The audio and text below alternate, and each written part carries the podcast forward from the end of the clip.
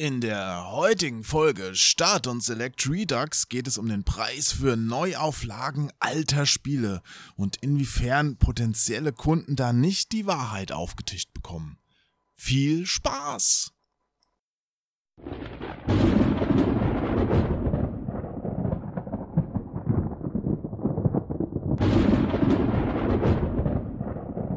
Schön, dass ihr da seid und dass wir uns hören. Das ist ja schon mal eine Leistung. Schön, dass wir da sein dürfen.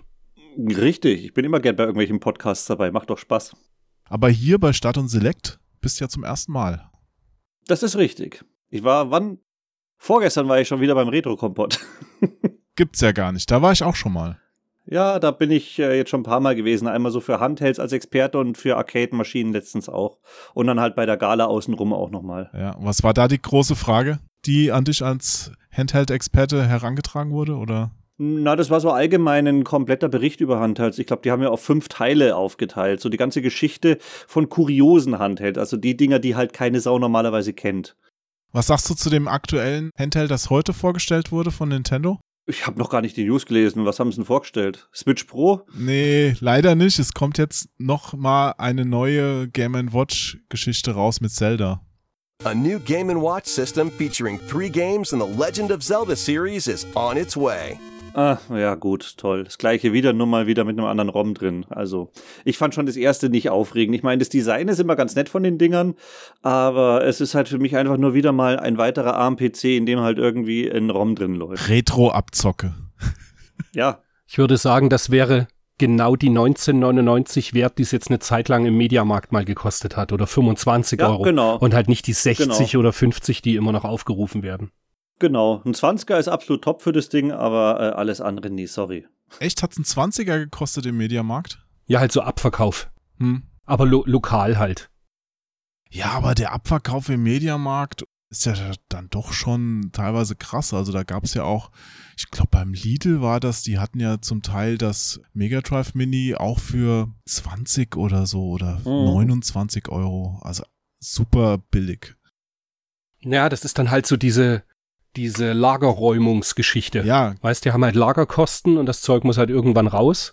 Und wenn halt wenig Nachfrage ist oder es ja eigentlich nicht wirklich in ihr Sortiment passt, dann wird's halt schnell rausverkauft. ja. Da ist dann kein Gewinn mehr dran, im Gegenteil. Naja, Vor allen Dingen ist ja sowieso die Marge schon vorher hoch genug gewesen, dass man das zum Unterwert verkaufen kann und trotzdem keinen Verlust macht. Meinst du das bei, also Hardware ist eigentlich, also meine Erfahrung sagt da eher, alles, was du mit weniger Marge als 10% also runterdrückst, ist schon Verlustgeschäft. Weil also Hardware ist extrem schlecht kalkuliert. Das ja, wobei das ja jetzt noch nicht ganz so eine Massenware ist wie die ganze Hardware.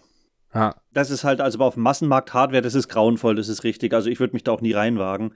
Aber äh, Mega Drive Mini und sowas, da ist schon noch einiges an Marge mit dabei. okay. Also ich weiß es nur noch, das Super Nintendo Mini und das NES Mini, wenn du das für die, ich glaube, Liste war damals 69,90 fürs Super Nintendo. Mhm. Wobei Nintendo ja eigentlich keinen unverbindlichen Verkaufspreis festlegt, sondern den, sie sagen immer, der Handel macht das selber. Es ist allerdings halt so, wenn Amazon 69,90 macht, dann muss jeder diese 69,90 mitnehmen. Ansonsten verkaufst du halt nix. Ja. Oder wartest halt zwei, drei, fünf Jahre und dann ist das Zeug halt äh, absurd teuer.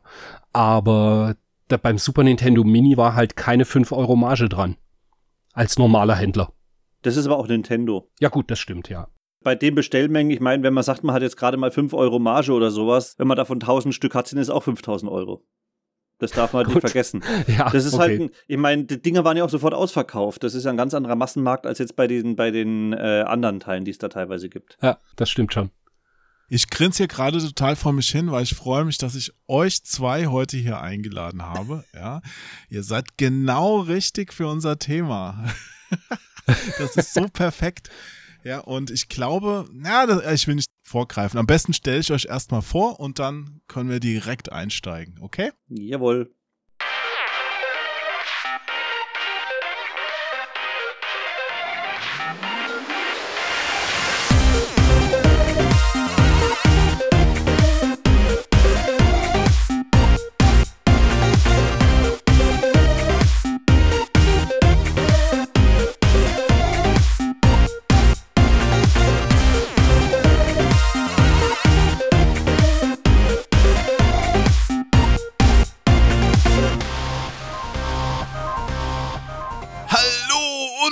Herzlich willkommen zu einer neuen Folge Start und Select Redux. Heute mit zwei Gästen und drei Meinungen. Mein Name ist Onkel Jo und eingeladen habe ich zum einen Michael Motzek. Habe ich das richtig ausgesprochen? Ja, absolut korrekt. Oh, ich bin so froh. Michael ist aus Ingolstadt zugeschaltet, gelernter Mediengestalter, Bild und Ton und außerdem Inhaber des auf Retro-Spiele spezialisierten Dragonbox Shops. Zum anderen, wieder hinter seinem Mikrofon, sitzt Christian Corre, seines Zeichens Videospielesammler und Betreiber der Ebay-Konkurrenz retroblaze.com. Wie geht es euch heute, ihr beiden? Du hast meinen Nachnamen falsch ausgesprochen. Ah, das gibt's doch nicht. Wie ist mir das jetzt passiert? Dann sag So ihn grad nochmal mal richtig. los. Sag ihn grad nochmal richtig. Einfach nur Cor, ohne das E am Ende. Mann, warum schreibst du dich dann mit E am Ende, wenn man es nicht sprechen darf? Du, die Franzosen, ich sag's dir. Äh, Also es tut mir aufrichtig leid, dass mir das jetzt durchgerutscht ist. Dabei habe ich das doch schon mal richtig gemacht. Also müssen wir jetzt mit französischem Akzent sprechen, oder? Nee, ich bin ja eigentlich gebürtiger Sachse. Gebürtiger Sachse, gerade in Bayern mit französischem Nachnamen. Na, Das ist eine Kombi. Weil ich eine Französin geheiratet habe, ich war so verrückt. Und hast auch noch den Nachnamen übernommen. Und habe ihren Nachnamen übernommen, genau. Mhm. Da fällt mir gerade ein, kannten wir uns nicht schon, bevor du geheiratet hast? Ja, ja, ja, ja. Wie hieß du denn damals? Böhme. Das war's, stimmt. Oh Mann, aber es ist trotzdem, ich habe noch eben, als ich im Vorlesemodus war, also im Begrüßungsmodus war, habe ich noch gedacht, verflixt, war das jetzt richtig? Und natürlich nicht. Na gut.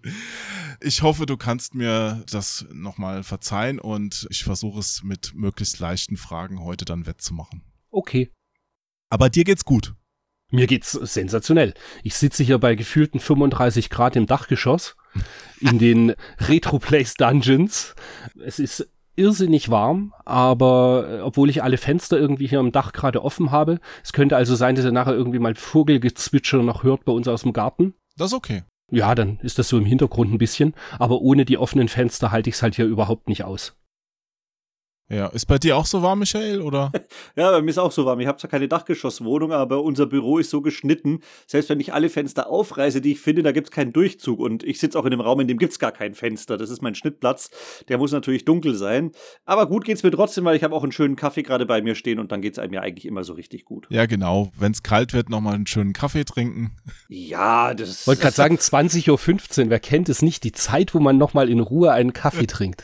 Ich hab's gestern auch gemacht. So, mein letzter Kaffee ist immer so um nachts um zwei oder so. Okay. Zum Schlafen gehen oder bist du so eine Nachteule? Nee, nee, der äh, Schlafen gehen ist dann so 5 Uhr. Ah, da stehe ich gerade wieder auf mit meinen zwei Jungs.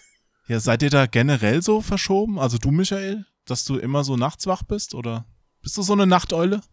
Ich muss sagen, bei mir wechselt sich das Ganze. Also ich glaube, bei mir hat einfach der Tag keine 24 Stunden, weil manchmal gehe ich um zwei ins Bett und stehe dann um neun wieder auf oder dann gehe ich um fünf ins Bett und stehe um zehn wieder auf. Mir ist eigentlich wurscht, wann ich schlafe. Wenn ich irgendwann meine vier bis sechs Stunden Schlaf habe, bin ich glücklich. Und ob die irgendwann am Nachmittag sind, in der Nacht sind oder sonst was, das ist mir vollkommen egal. Ja. Aber ich habe so immer das Gefühl, es verschiebt sich immer so ein bisschen im Laufe des Jahres. Also mal, ich habe so eine Zeit, da gehe ich immer um 2 Uhr ins Bett und dann habe ich eine Zeit, da gehe ich immer um 6 Uhr ins Bett. Und das wechselt immer so durch.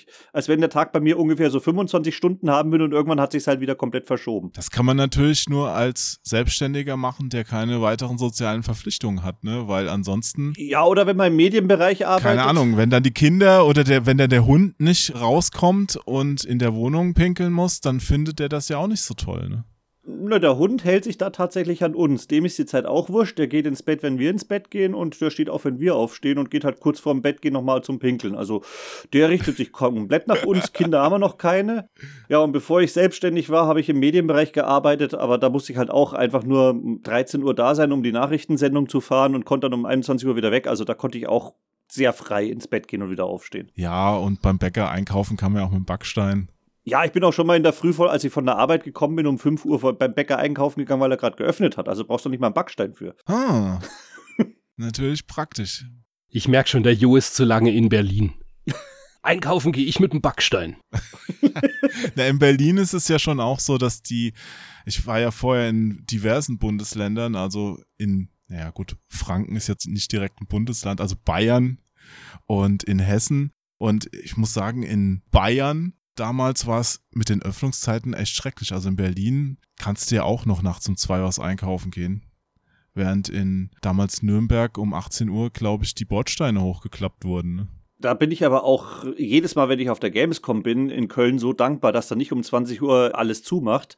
Weil wir sind ja da eine Woche da und wollen uns halt auch immer mal wieder Getränke holen und Bayern ist um 20 Uhr alles dicht. Bis 20 Uhr geht die Gamescom. Brauchst nicht mehr versuchen, einkaufen zu gehen. Gut, dass die in Köln ist. Inzwischen bis 20 Uhr. Ich weiß noch jetzt, wo gerade EM ist, dass damals mal so ein großes Novum in Nürnberg war, dass ich glaube während der großen WM dass donnerstags der Laden bis 22 Uhr statt bis 20 Uhr mal offen hat. Und Donnerstag war ja eh der Tag, wo der Supermarkt überhaupt mal zwei Stunden länger auf hat. Mhm. Aber da bringe ich doch gleich mal schön den Retro-Touch rein. Ich meine, als ich Kind war oder als auch ihr Kinder wart, da hatten die Supermärkte, die dann nicht mal Supermarkt hießen, da wo ich aufgewachsen bin, sondern noch Konsum- oder Kaufhalle. Spar. Spar kenne ich nicht. In der DDR gab es kein Spar. Bei uns gab es Spar. Und Koop gab es bei euch noch, gell? Koop gab es auch noch, ja. Genau. Also die sind ja alle, die haben sich ja untereinander alle aufgekauft. Auf alle Fälle haben die halt um 8 aufgemacht, wenn ich mich richtig entsinne. Ja. Und um 18 Uhr zu. Und am Samstag war von morgens um 8 bis mittags um 12. Ja. Und dann war Schicht. Naja, was soll ich sagen? Ich komme aus vom Land, da waren die meisten um 17 Uhr zu. ja? Ja. Hm. Unser Supermarkt hier direkt im Dorf, der hat von morgens um 6 bis abends um 20 Uhr. Und das reicht mir persönlich völlig. Das hat bei uns der Edeka vor der Tür auch. Das Ja. ist auch super, weil da kann ich auch mal schnell einkaufen gehen. Ja, aber so 22 Uhr wie in Hessen, das fand ich schon ganz gut dann am Ende. Oder in Köln meinetwegen auch. Also manche Läden haben ja da so lange dann offen, weil wenn du dann von der Arbeit kommst, musst du dich wenigstens nicht hetzen. Also ich war früher auch schon jemand, der ist gerne mal länger im Büro geblieben. Und wenn du dann feststellst, oh, jetzt habe ich nichts mehr zu essen zu Hause, das war halt doof. Ja, das ist richtig. Dafür ist es gut, wenn man eine Ehefrau daheim hat, weil die kann halt noch mal schnell einkaufen gehen. Während man im Büro sitzt. Ich persönlich finde, äh, über Ladenöffnungszeiten zu reden, da lässt sich tatsächlich vortrefflich drüber streiten, weil ich finde einfach die Zeiten eben von morgens um 8 oder, oder morgens um 6 bis abends 20 Uhr vollkommen ausreichend. Aber ich weiß auch, dass ich damit ein bisschen alleine dastehe. Es gibt genug Leute, die auch sagen, oh, unbedingt auch sonntags und Nee, ich nicht. ich, ich bin da gar kein Fan von. Ich finde, man kann seinen Tag so strukturieren oder auch so einkaufen. Es ist ein, ein reines Luxusproblem, dass man abends unbedingt 22 Uhr. Sonntag auch nicht, aber 21 Uhr würde ich schon befürworten, weil es halt, gerade wenn du irgendwie so Messen hast, dann kommt es halt mal vor, dass du vor 20 Uhr nicht weg kannst. Ja, aber die Messe macht um 11 auf. Dann hast du von 6 bis 11 Uhr Zeit einkaufen zu gehen, um dir dein Getränk zu holen. Gamescom? Wir waren um, wir waren um 9 Uhr auf der Gamescom, wenn wir Aussteller sind. Ja, um 6 macht der Penny auf. Also, Ja, gut, aber wenn du natürlich erst um 5 Uhr ins Bett gehst und um 6 beim Benny sein sollst. Also einigen wir uns drauf, dass sonntags die Geschäfte zubleiben sollten. Ja. ja, absolut. Ja. Weil ich finde auch, das ist so eine Struktur, die sollte man nicht aufbrechen für den Kommerz. Das hat sich so eingebürgert und die gibt's ja auch nicht umsonst. Wenn man diese ganzen freien Tage dann irgendwie mal rausnimmt, irgendwann verliert man da auch so ein bisschen die Lebensenergie, glaube ich. Ja, vor allen Dingen wäre ich dann immer verwirrt, weil ich weiß ja, wenn irgendwann mal ein Feiertag unter der Woche ist, dann weiß ich immer nie, was für ein Tag ist eigentlich gerade. Ich orientiere mich immer, gestern war, waren die Geschäfte zu, ah, dann ist heute Montag. Also, Aber wir wollen ja heute auch über im weitesten Sinne geschäftliche Sachen mal reden. mhm. weil das Thema, das ich mit euch anschneiden wollte, da geht's ja um Retro-Spiele, die neu rauskommen. Und da hatte ich gerade so eine neue Veröffentlichung als Anlass genommen, mal eine, meine Meinung dazu zu schreiben. Und die liegt ja jetzt nicht auf der Wellenlänge von jedem. Deswegen wollte ich von euch mal einholen, wie ihr denn dazu steht, weil ihr habt ja sowohl beruflich als auch vom privaten Interesse her sehr viel mit Retro-Spielen zu tun, beziehungsweise auch den Neuauflagen, die da so rauskommen. Und von was ich eben gesprochen habe, also wir müssen es jetzt nicht nur darauf beschränken, aber ich wollte das mal so als Aufhänger nehmen, ist halt Mega Man The Willy Wars, also diese Mega Drive-Version von Mega Man 1 bis 3, die damals für Mega Drive rauskam von Capcom.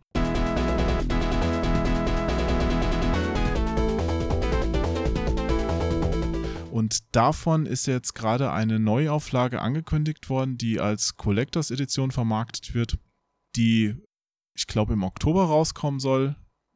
Michael, das weißt du besser, ist ne? Ungefähr so geplant, ja. Schwierigkeit ist nur gerade, ich, ich bin ja mit Retrobit, die das herausbringen, in sehr guten Kontakt. Es ist gerade Irrsinn durch die Corona-Situation auch. Ja. was gerade im Versandbereich und überall abgeht. Also Ja. ich krieg's ja selber auch mit. Die globale Chip-Shortage, die wir haben, dass alle Produktionen länger dauern, dann der Versand dauert doppelt so lang wie sonst. Also Ja. Geplant ist es, aber wahrscheinlich wird's, ich denke mal November, Dezember, aber okay, da kann man momentan eine Glaskugel nehmen, um Vorhersagen zu treffen. Sicher. Aber da sind wir jetzt gerade schon mittendrin quasi im Thema, denn die Vorbestellungsfrist, die läuft ja diese Woche dann aus, beziehungsweise nächste Woche.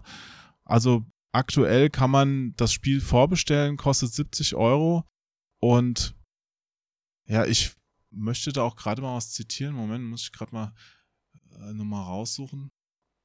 Mir hat's leider eben, als der Rechner runterfahren wollte, meine ganzen Tabs geschlossen. Äh, Sekunde. Ärgerlich. Während du suchst, kann ich ja ganz kurz was dazu sagen. Nein, Ich glaube, ähm, nein. warte, warte, ich hab, ich hab sofort, ich hab sofort. ah, okay. Und da möchte ich gerne mal ein Zitat bringen. Vielleicht kannst du mir sagen, Michael, ob es dir bekannt vorkommt. Mhm. Wer also sicher gehen will, eine Version zu erhalten, sollte jetzt vorbestellen. Ja, dürfte, glaube ich, von meiner Webseite sein. Hast du das geschrieben? Das habe ich selber geschrieben, ja. ja, aber da baust du ja schon so einen gewissen Druck auf, muss ich gestehen. Eigentlich nicht. Ich will den Leuten nur von vornherein klar machen, weil das ist das, was sich jetzt durch die Corona-Situation eigentlich so geändert hat. Vorher hat der Retrobit einfach limitierte Editionen rausgebracht, zum Beispiel R-Type und so Geschichten haben sie 2000 Stück für Europa und ich glaube 2000 Stück für USA auf den Markt geschmissen. Und die hast du halt problemlos noch ein Jahr später bekommen. Auch Metal Storm und sowas konntest du ein Jahr später kaufen, weil natürlich extrem schwer vorher abschätzbar ist, wie viele Leute werden die Retro-Spiele und die, die Collectors-Boxen kaufen. Weil es natürlich dann jetzt auch mit Corona ein bisschen schwierig war. Die Retrobit wusste jetzt nicht, wie viele Leute haben Interesse. Haben sie das ja auch schon bei der Torplan Collection gemacht, dass sie gesagt haben, sie machen nur einen Produktionslauf und den machen sie abhängig von den Vorbestellungen der Händler. Das heißt, es werden keine weiter produziert und ich habe das auch bei der Torplan Collection schon dazu geschrieben. Trotzdem ist es so gekommen, wie ich es gedacht habe. Ich habe 30 mehr gekauft, als ich vorbestellt hatte, aber die waren in einem Tag weg, weil es einfach Leute dann verpasst haben und gesagt haben, ah, ich will es aber haben, ich will es aber haben und haben dann zugelangt. Das heißt, die Nachricht, die bei mir ist, die soll nicht dazu sagen, du musst jetzt das Ding holen, sonst kriegst du es nie wieder, sondern soll eigentlich eher sagen, pass auf, das Ding ist eine einmalige Vorbestellgeschichte und wenn du es dir jetzt nicht holst, es wird keine Nachproduktion geben. Du hast jetzt die Möglichkeit, das Ding irgendwo günstig zu kriegen, bevor es dann irgendwo bei eBay oder sonst wo dann wieder für 300 Euro gehandelt wird. Das ist eigentlich der ganze Hintergrund zwischen der Aussage. Christian, du hast es dir bestellt, oder? Nein. Aber warum denn nicht? Ich hatte geliebäugelt mit der Tourplan Collection Ja. und jetzt der Laden, für den ich jetzt mittlerweile arbeite in München, der hat sie bestellt auch. Und da habe ich sie jetzt halt in den Händen gehalten und finde die auch tatsächlich sehr schön. Sowohl diese Vierfach-Collection als eben auch die vier Titel einzeln.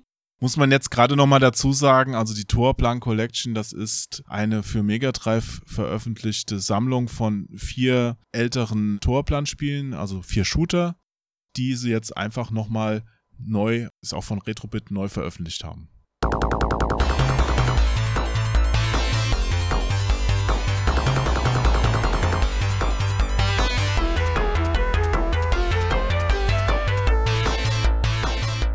Genau, und das in einem neuen Cover auch, wobei Genau. ich die Cover jetzt nicht so sonderlich schön finde. Aber ich mag prinzipiell, also das Packaging ist halt schon ganz schön gemacht. Wertig, ne?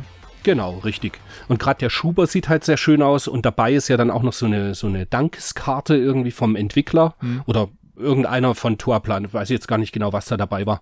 Aber halt so eine kleine Karte noch. Das war schon wirklich schön. Das ist der Hauptentwickler und Erfinder von den Shootern tatsächlich. Ah, okay, danke. Das war mir entfallen. Aber es sind immer andere gewesen, ne? Nee, also die Dankeskarte, die war nur bei der Collection dabei von ihm selber und in der Anleitung hat er so Hintergrundinformationen zu den Entwicklungen von den Spielen noch dazu gegeben. So. Aber da war doch auch noch so ein kleines Interview äh, jeweils dabei. Ich habe nur ein Spiel davon gekauft, Genau. deswegen kann ich es jetzt nicht für alle sagen. Genau, dieses kleine Interview, das war eben das, was bei den Spielen dabei war. Also im Prinzip kann man sagen, diese vier einzelnen Spiele, das sind genau die gleichen, die auch in der Collectors Edition dabei sind. Nur ist bei der Collectors Edition eben noch so ein schönes Packaging mit dabei und eine Dankeskarte und so ein Pin. Ansonsten ist der Inhalt eigentlich identisch. Und bei jedem Spiel ist eben so ein kleines Interview mit ihm dabei, wo es eben so ein paar Backstage-Informationen zur Entwicklung von damals gibt und so ein paar nette Anekdoten dazu. Und gerade das. Und eben so ein Sticker-Set Ja. und so weiter. Und gerade das fand ich wirklich sehr nett. Also das Interview hat mir nochmal gut gefallen.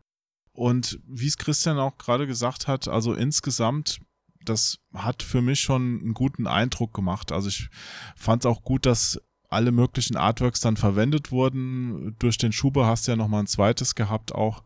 Und ich glaube sogar ein Wendecover, wenn ich mich jetzt nicht ganz täusche. Ja. Also es ist schon cool gemacht. Aber in dem Fall ist es ja auch so, dass du, wenn du das zusammenfasst und diesen Vierer-Schuber noch hast, dann ist es eine Collectors Edition. Was ist denn bei Willy Wars überhaupt die Collectors Edition? Das wollte ich jetzt gerade am Anfang mal in den Raum stellen, weil ich persönlich finde halt den Preis schon hoch mit den 70 Euro für ein altes Spiel. Hm. Und äh, das wird halt damit begründet, es sei eine Collectors Edition. Aber, also so eine Sammlerausgabe. Aber für eine Sammlerausgabe bräuchte ich doch eigentlich erstmal auch eine normale Ausgabe. Die fehlt mir ja hier. Naja, das ist jetzt so die Frage. Es gibt natürlich in dem ganzen Bereich relativ viele Leute, die sagen einfach, sie wollen mit dem alten Zeug Kohle machen. Also ich denke da zum Beispiel an das Street Fighter 2 Modul, das war ja. Ich habe es bis heute nicht verstanden, warum das überhaupt jemand gekauft hat. Ausverkauft, ne?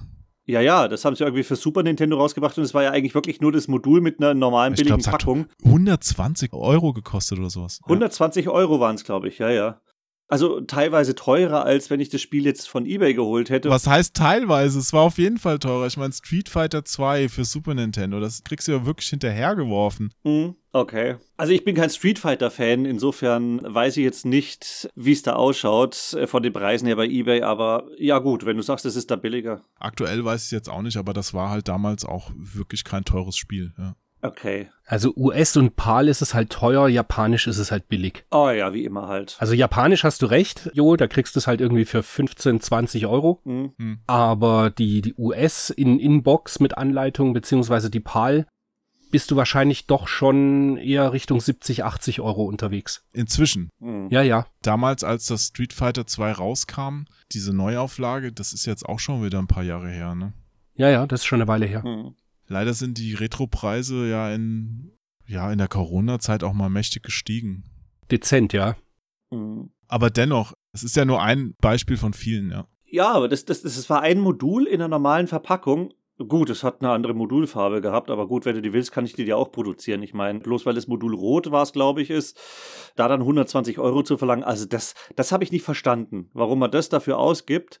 Retrobit gibt sich ja zumindest immer Mühe, dass sie dann bei den hochpreisigen Sachen zumindest eine schöne Box außenrum machen, ein wirklich schönes Design, was man sich auch hinstellen kann. Und bis jetzt war es auch so. Also ich muss sagen, ich habe ein bisschen Einblick in die ganze äh, Geschichte von Retrobit. Teilweise stehe ich da aber natürlich auch unter Schweigepflicht und darf nicht allzu viel sagen. Muss man jetzt nochmal dazu sagen, dass du mit Dragonbox auch einer der offiziellen Vertriebspartner hier für Deutschland bist. Eigentlich von Retrobit in Deutschland tatsächlich der einzige. Ach so, das heißt äh, Strictly Limited, die das jetzt auch vertreiben, die ist, das läuft so mit über dich, oder?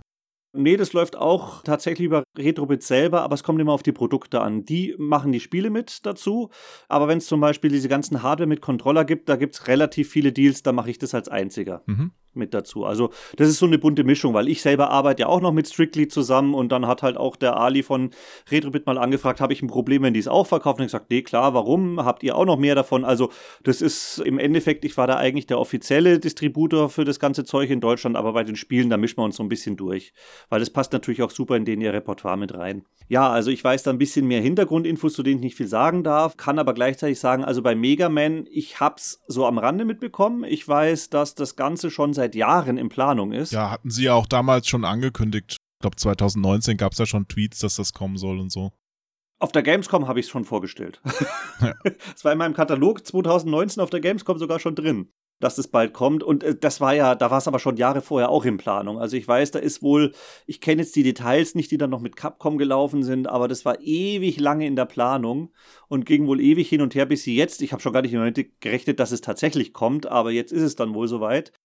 Was ich so ein bisschen rausgehört habe, ist, dass wohl Capcom da nicht ganz so einfach ist und ein bisschen schwierig ist. Also die müssen auch alles freigeben, was in der Collectors Edition dabei ist und so weiter. Naja, ich muss sagen, klar, wenn man sich jetzt eine Collectors Edition als Produzent anschaut, wenn man sagt, da sind ein paar Poster dabei, so ein paar Lenticular Cards und so weiter, in der Produktion sind die natürlich nicht teuer. Das heißt, okay, für 5 Euro mehr kann ich aus einer Standard Edition quasi eine Collectors Edition machen und mehr Geld verlangen. Und äh, jeder Sammler wird sich das Ding dann kaufen, aber dann könnte ich ja auch für günstig eine Standard Edition anbieten, so wie du es ja auch selber gerne hättest. Und wie gesagt, ich weiß die Hintergründe nicht genau, aber wenn ich mir das angucke, dass das Retrobit eigentlich bei allen Titeln bisher gemacht hat, also es gab ja von Metal Storm gab es eine Standard Edition mit dazu, bei der Torplan Collection gab es die Standard Editions mit dazu, dann habe ich mich gefragt, okay, wenn es die jetzt bei Mega Man nicht gibt, dann kann ich mir nicht vorstellen, dass es daran liegt, dass das Retrobit nicht machen möchte, sondern ich vermute eher, entweder sie können es nicht, weil klar, kann natürlich sein, dass Capcom die Lizenz dementsprechend hoch ansetzt, oder dass Capcom, die ja immer noch quasi die, die Herrschaftsgewalt über das Ganze ha äh, haben, sagen, nee, wir wollen, wenn dann nur eine Sammleredition und nichts anderes haben. Gut, wenn man von Lizenzkosten ausgeht, das würde auch erklären, warum Street Fighter 2 so teuer war. Ich wollte es gerade sagen. Oder die Lizenzgebühr an Capcom ist halt so hoch, dass man sagt, okay, wir nennen das Ganze eben jetzt ja. eine Collectors Edition, packen für 5 Euro extra irgendwelchen Schmarrn dazu ja. und können das Ganze aber 30 Euro teurer anbieten. Richtig. Und eine andere Möglichkeit gäbe es nicht. Das heißt, wenn man sagt, ich mache eine Standard-Edition, müsste aber die Lizenzkosten einkalkulieren, ja, dann kriegt man nichts dazu, aber dann kostet trotzdem 60 Euro. Richtig. Das macht, glaube ich, noch mehr Leute unglücklich. Ja. Das ist auch in dieser Facebook-Diskussion bei manchen irgendwie, ja, typisch Facebook halt irgendwie nicht richtig angekommen. Das, es geht mhm. quasi nicht zwingend um die 70 Euro an sich, sondern eher um den Mehrwert, die man für die 70 Euro bekommt. Ein guter Einwand ist noch, dass es ja nicht dasselbe ROM ist, was auf dem Genesis damals oder Mega Drive eben war, mhm. sondern dass es eben angepasst wird und wohl besser spielbar sein soll. Und das wäre natürlich eine schöne Sache noch. Das stimmt, ja. Mhm. Da bin ich auch mal gespannt, wie das dann am Ende läuft, weil sie wollen ja wohl irgendwie die Spielgeschwindigkeit anpassen, aber dennoch sind Slowdowns weiter drin und die Hitbox wird ja auch nicht angegangen, weil das war ja so eines dieser fishy Dinge mhm. bei dieser Mega Drive Version von dem Spiel, dass man zwar die Grafik verschönert hat, aber es irgendwie dann nicht mehr so auf dem Punkt war wie beim NES. Mhm. Also ich gehe mal davon aus, dass sie halt einfach sagen, sie haben das fertige ROM, sie hacken ein bisschen rum und haben vielleicht ein paar Routinen verbessern können, dass das Ding einfach mit einer besseren Geschwindigkeit läuft. Ja. Dadurch gäbe es natürlich automatisch weniger Slowdowns. Werden mal sehen, was rauskommt. Ich bin mir sicher, ich kriege wieder irgendwann vorher einen Prototypen rechtzeitig zum Testen, dann kann ich mir das auch nochmal angucken. Das war bei den anderen Collections ja auch überall der Fall, dass ich das ROM äh, Monate vorher nochmal zum Durchschauen habe, weil, wie gesagt, ich arbeite mit Retrobit und ich bin auch teilweise als Beta-Tester dann mit dabei und da schaue ich auf jeden Fall mal drüber. Aber nichtsdestotrotz, Michael, die Preisspirale dreht sich ja mhm. gefühlt für mich schon nach oben. Was ich schön finde jetzt bei Mega Man, und das muss man dem ja zugute halten, dass mhm. es wenigstens ein Spiel jetzt dann trifft, wo das Original inzwischen absurd hohe Preise erzielt. Mhm. Das möchte sich jetzt auch keiner mehr kaufen. Also mehrere hundert Euro für ein Mega Drive-Spiel auf den Tisch legen das vielleicht dann spielerisch auch nur so, na ja ist, ja, das, das ist ja dann für 70 Euro schon besser. Aber wie gesagt, ich habe ja trotzdem diese, diese Diskrepanz jetzt zum Beispiel zwischen den Torplanspielen, die ja alle sehr gut sind, wo 39 Euro aufgerufen werden, wo die Collectors Edition, also dieses alle vier im Schuber, dann sogar noch mal günstiger war als jetzt die Einzelkäufe habe ich ja jetzt eine Riesendiskrepanz zu einem Mega Man, wo der Unterschied zum Torplan ist, Lizenzkosten, die ich nicht weiß. Mhm. Und es liegt ein Poster, irgendwie so vier Kunstdrucke und ein paar Sticker und ja, Sticker gab es sogar bei Torplan auch. Sammelkarten mhm. liegen noch bei. Also Sammelkartenposter, das macht ja keinen 30 Euro Unterschied aus. Ne? Ja, gut. Also ich gehe auch, das ist ja auch das, was ich persönlich schon gesagt habe, ich glaube tatsächlich, das sind die Lizenzkosten, weil ich glaube, Torplan, ich meine, von Torplan, da gibt es auch noch Snow Bros und was weiß ich noch alles. Und da sind die Spiele, das weiß ich selber, weil ich da einige Leute kenne, die die auch schon lizenziert haben, da sind die Spiele tatsächlich relativ günstig. Und so wie ich das von Capcom mitbekommen habe, denken die teilweise immer noch, äh, sie haben da das Mega-Franchise und das kann man nicht günstig verkaufen. Und ich meine. Haben sie ja selbst günstig verkauft du konntest ja zum Beispiel auch in den USA für die Xbox und PS4 die ganzen Mega Drive, mm, äh, die Mega Drive Mega Man Umsetzungen kaufen. Also da hast du dann auch, Ja, auch nur, aber- die war sogar Billigpreissegment, also 20 unter 20 Dollar. Ja, unter 20. Ja gut, aber du darfst jetzt nicht vergessen, davon geht es der, der Preis komplett an Capcom. Und was haben sie noch für Kosten zum Beispiel? Weil die Kosten für so eine, war das auf CD draußen oder nur digital im Store? In den USA ist es auch so rausgekommen, in Deutschland nicht. trotzdem so ein physikalisches Release auf einer DVD. Also ich weiß es ja selber, wenn ich hier meine, meine Dreamcast-CDs produzieren lasse, da zahle ich mit Booklet 70 Cent pro CD in der Produktion. Und das sind 2000 Stück. Wenn die davon 50.000 herstellen, dann zahlen davon wahrscheinlich 20 Cent pro DVD mit Booklet. Sie haben selber die Lizenz noch mit dazu, müssen sich also selber keine Lizenzkosten kaufen und haben da natürlich auch, einfach weil der Markt natürlich deutlich größer ist als bei den Megadrive-Besitzern, kommt da natürlich schon richtig viel Kohle rein. Das ist halt auch, glaube ich, das Problem, wenn man sich das mit Massen anschaut. Wenn man zum Beispiel einfach nur als Beispiel nimmt und sagt, Torplan sagt, ja gut, für die Shooter wollen wir ungefähr 5000 Euro haben. So. Da muss man jetzt denken, wenn ich jetzt 5000 Exemplare verkaufe, dann kann ich umrechnen, okay, pro Shooter wäre das dann 1 Euro. Das ist natürlich ein netter Preis. Wenn ich jetzt aber sage, das Ding verkauft sich schlecht und ich verkaufe nur 500 Stück, dann sind das 10 Euro. Also es geht schon immens in die Höhe. Also die Menge macht halt sehr, sehr viel aus bei Lizenzen.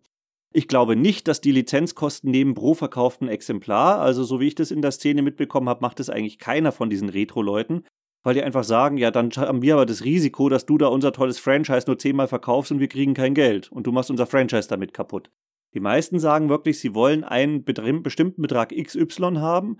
Und wenn jetzt natürlich Capcom zum Beispiel sagt, ja, wir wollen 15.000 Euro dafür haben und es werden aber nur 1.000 verkauft, dann sind allein 15 Euro davon Lizenzkosten, die direkt am Capcom gehen. Also, das kann natürlich den Preis schon mal deutlich teurer machen. Und nicht zu vergessen ist, was ich Retrobit auch hoch anrechne, wo ich auch so ein bisschen meine Finger mit dem Spiel hatte. Retrobit war ja früher eher so bekannt durch, ja, die, die ganzen Retro, äh, nicht die Retro-Produkte, die Konkurrenz ist Super Retro- Retro-Trio, die zwar nette Nachbaukonsolen waren, aber alles halt billiges China-Klump. Wenn du mal reingeguckt hast, dann hast du gedacht, dir, dir dreht's den Magen um, so schlecht ist das gelötet. Und inzwischen ist es aber so, dass sie tatsächlich die ganzen Module selber entwickelt haben, die Platinen, alles auch hochqualitativ produzieren lassen und auch wenn man sich die Modulgehäuse anschaut, das ist richtig, richtig professionell gemacht. Auch da steckt relativ viel in den Produktionskosten drin und da gehe ich mal aus, ich meine, ich produziere selber Module, dass es da wahrscheinlich allein Modul mit, mit, ja, jetzt ohne Verpackung, nur das Modul mit Label dürfte wahrscheinlich bei ungefähr 9 bis 10 Euro pro Stück sein. Ja, dann nimmst du dann nochmal die Lizenzkosten drauf, die vielleicht bei 15 Euro oder sowas sind, dann bist du schon bei 25 Euro. Ja, und die Schwierigkeit ist halt auch immer so die Waagschale zu finden, weil du kannst ja nicht sagen, okay, die Vorbestellaktion, die ist nichts, wir produzieren das Ding jetzt nicht.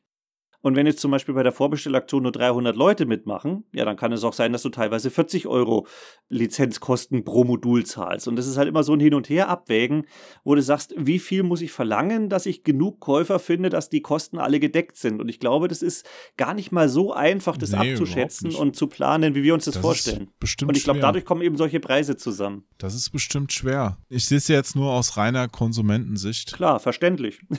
Ich sehe da halt, es sind alte Spiele, die schon mal entwickelt wurden. Das heißt, ich habe jetzt auch kein großes Entwicklerteam, das da jetzt noch dran sitzt und irgendwie ein neues Spiel macht. Das ist klar, Entwicklungskosten fallen natürlich weg. Also es sollte dann nicht so teuer sein, weil wenn ich mir jetzt anschaue, so ein neues Spiel, also es gibt ja jetzt auch ja neue Mega Drive Spiele wie Demons of Asteborg.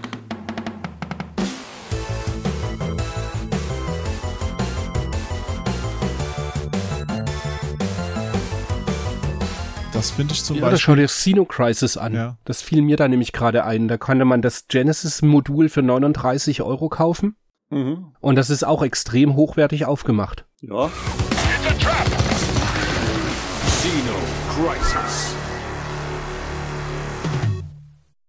Ja, aber wer verkauft? Die Entwickler selber. Okay. Das heißt, keine Lizenzkosten. Ja, gut, da, okay, das ist richtig. Ja. Das heißt, die haben halt auch nicht das Risiko, weil das Risiko ist, wenn ich sage, ich muss 20 oder 15.000 Euro Lizenzkosten zahlen, die sind weg, egal ob ich 10 verkaufe, egal ob ich 100 verkaufe.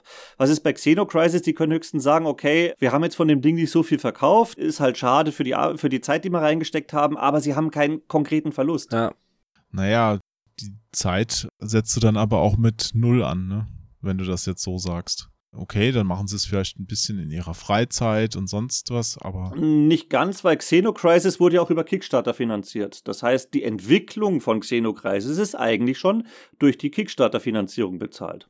Ja, und ich denke eh, also Xenocrisis war doch eh Ja, erfolgreich. ja, Also ich denke, habe jetzt keine Zahlen, aber ich denke nicht, dass die irgendwie da Verlust gemacht haben. Machst du ja normalerweise sowieso nicht, weil bei Kickstarter rechnest du ja normalerweise so, dass du mindestens, das ist ja der Vorteil bei Kickstarter, im Gegensatz zu den Vorbestellungen, die jetzt Retrobit machen. Wenn du bei Kickstarter merkst, okay, du kriegst einfach die Kohle nicht, dann lässt du das Projekt sein und damit ist es gestorben. Oder du versuchst es halt später nochmal, wenn du es verbessert hast oder sowas. Aber Kickstarter ist dann erfolgreich, wenn du genug Geld eingesammelt hast und das kalkulierst du ja normalerweise so, dass du die Produktion durchführen kannst, in dieser Stückzahl ohne Verlust zu machen. Mhm. Das ist jetzt das, was bei so Vorbestellungen eigentlich nicht ist, weil es heißt ja nirgendwo, ja, sorry, wir haben nicht genug vorbestellt, wir lassen die Sache sein. Aber jetzt sag doch mal, Michael, wir haben jetzt die ganze Zeit über Retrobit und Willy Wars geredet Hm? und stellen eigentlich fest, dass das ja noch mit die Guten sind in dem Bereich. Warum kommunizieren die das denn nicht besser? Warum nennen die denn jetzt ihre Sache Collectors Edition? Warum wird mir suggeriert durch diesen Namen, dass ich im Grunde nur für diese sinnlosen Beilagen auf einmal 30 Euro bezahle, wenn es in Wahrheit vielleicht sogar ein Großteil für die Lizenz an Capcom drauf geht, weißt du? Ich finde das nicht so schlau, das nicht zu kommunizieren, beziehungsweise den Eindruck entstehen zu lassen, dass es an anderen Sachen hängt, wie diesem Poster oder den Sammelkarten, dass der Preis jetzt so hoch ist. Weil wer sagt denn, dass nicht der Hersteller oder ein anderer Hersteller dann beim nächsten Spiel den Preis auf 80 Euro festlegt und gar nicht diese hohen Lizenzkosten hat und einfach trotzdem nur ein Poster dazu packt und dann sagt, hey, das ist aber jetzt eine ganz tolle Edition und ihr habt doch vorher das andere auch schon für den Preis gekauft.